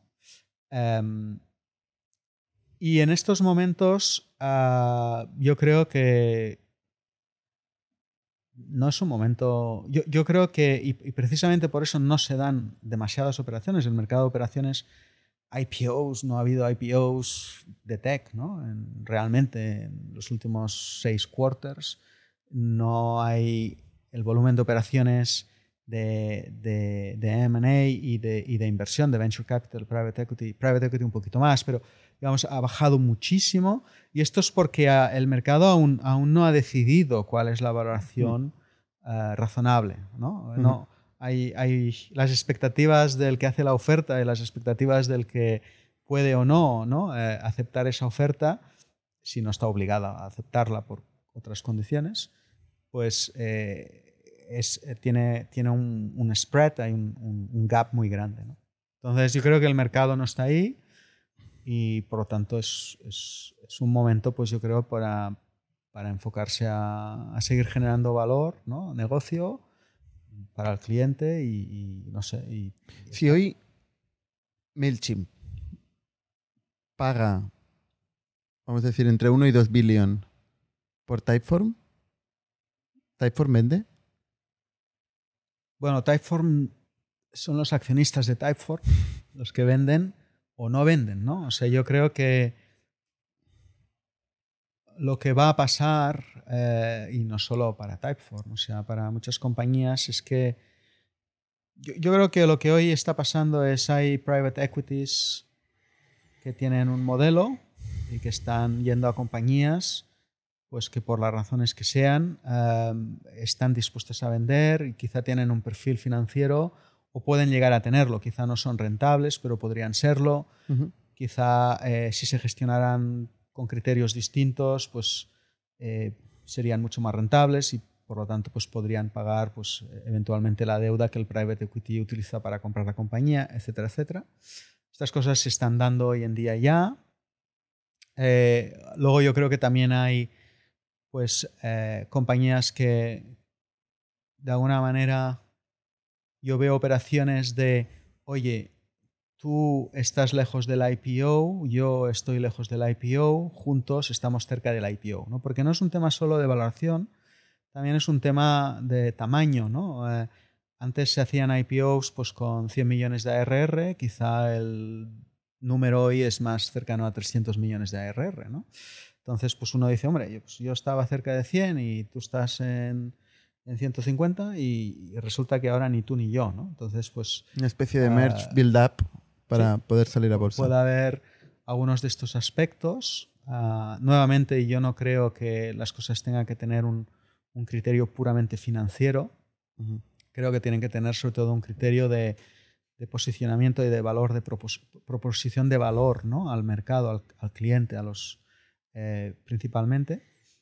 Y luego también creo que habrían cosas como, oye, mm, tú eres una compañía pequeña, tienes un equipo bueno, ah, hoy en día eh, levantar capital no es fácil, la dilución es muy alta, eh, los riesgos pues en estadios muy iniciales son muy altos, ¿no? Con lo cual, ¿por qué no te unes a este barco, no? Eh, ¿Esto lo estáis considerando? M&A es algo que con claridad de ideas y un buen equipo detrás, creo que es un buen play. Tiene muchos riesgos. ¿Pero lo estáis haciendo? No lo estamos haciendo. ¿Pero lo consideráis Lo igual en el estamos futuro? considerando. Sí, yo creo que el M&A puede ser un buen momento, ah, puede ser un acelerador. Y hay distintos tipos de money, ¿no? O sea, hay una money de agregación de mercado, tú facturas 10, yo facturo 10, ahora facturamos 20.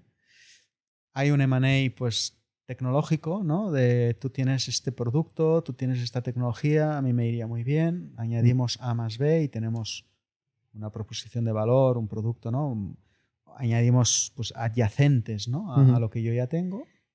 E incluso puede haber un M&A un, un poquito de acquire, ¿no? Que es, es, es, es, decir, bueno, pues aquí hay, yo qué sé, pues un equipo comercial brutal o hay un equipo técnico brutal en esa tecnología y hmm. pues quizá el producto aún no está ahí, pero el equipo vale la pena. ¿Cuál estáis considerando de estos tres?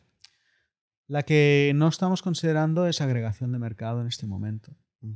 Ah, en, nuestro momento en nuestro espacio, eh, digamos, una interacción pues puede ser un formulario X, un formulario Y, un survey, un hmm. quiz. Digamos, quien utiliza una cosa puede utilizar otra, pero para un caso de uso distinto, pero quizá no lo veo como un valor tan incremental. No me respondió la pregunta de MailChimp, ¿eh? que, que, es Intuit ahora. ¿eh? Intuit si intentara comprar Typeform por entre 1 y 2 billion, ¿tú crees que Typeform podría estar a la venta? Como CEO Ya sé que no, puede, no eres el único que decide, obviamente, ¿no? Y que no... Sí. Pero ¿tú crees que podría estar interesado Typeform en esta venta? Eh, mi obligación sería llevar cualquier approach formal al board para su, para su consideración. Creo que nosotros no seremos personas cerradas o negativas ¿no? ante tener una conversación. Conversaciones se pueden tener muchas me extrañaría muchísimo que, y por responderte muy directamente, que un approach de 1 billion fuera aceptado. 2 billion, no lo sé, Sería algo, también depende, ¿no? Yo, viví de cerca, digamos, los approach, ¿no? De, con Social Point. Eh, y lo hablasteis, ¿no? También con Horacio y Andrés. Y eso es lo que informa el hecho de ser una compañía muy atractiva. ¿no? O sea, la, idea no es vender, la idea es ser la compañía más atractiva en, en la zona de baile ¿no? y, que tengas muchos novios. ¿no?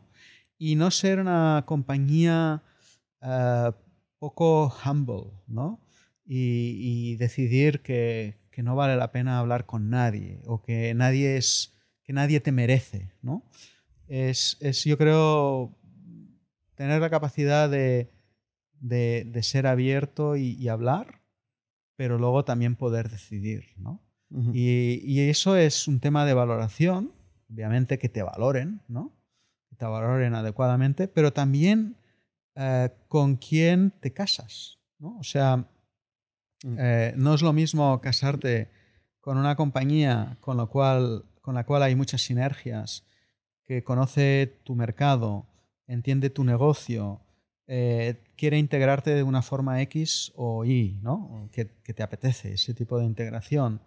Eh, que, por ejemplo, una compañía que, no tuviera nada de esto, ¿no? O sea... Em, el caso de MailChimp es muy interesante y, ya te dejo aquí, por eso que te tienes que ir. Eh, es muy interesante porque es un caso donde el founder dijo repetidamente no esto, sino que estaba no estaba interesado en vender. De hecho, no había planes de stock options porque no, la compañía no se quiere vender nunca, era una compañía para siempre y tal. Y nunca se iba a vender a un gran corporate. Y al final, oye, se vendió a un gran corporate. Eh, sí. ¿No? Y bueno. Esto es, muy verdad, ¿no? Y a veces es. o sea, AI, ¿qué será y qué no será? Eh, ¿Esto lo harías nunca? O, o sea, hay aspectos de valores que uno puede decir, ¿no? Oye, pues nunca. Eh, nunca haremos algo que eh, vaya contra la ley, ¿no? O sea, yo puedo hacerte, no, o sea, pero, pero obviamente es muy difícil ah, anticipar absolutamente todo, ¿no? Entonces, eh, creo que al final lo, que es cierto es que queremos construir una compañía muy consecuente, eh, que pueda ser un referente en el ecosistema eh, de aquí, que, que, que, la gente pueda decir, ostras, si existe un Typeform, un Social Point, un Privalia, un Factorial, un, oye, pues un globo, pues oye, se pueden hacer cosas desde aquí y, y nos lo podemos creer, lo podemos imaginar, porque ha existido y, y, y, esto puede animar mucho, ¿no? Y luego, pues, el futuro verá, ¿no? Se verá. Kim, muchísimas gracias por contarnos tu, tu, experiencia. La verdad es que es una, una grandísima historia y te iremos siguiendo. Te iremos invitando. Muchísimas gracias, encantado de venir. Hasta la semana que viene. Somos un ecosistema de Startups Tech de Barcelona, creadores de Camalún, Kipu y Factorial, entre otras. Ofrecemos más de 5.000 metros cuadrados de coworking a startups y organizamos eventos diarios para discutir negocio y tecnología hasta la saciedad. Desde ITNIC Fund invertimos en equipos con capacidad de construir grandes productos y negocios. ¡Te esperamos!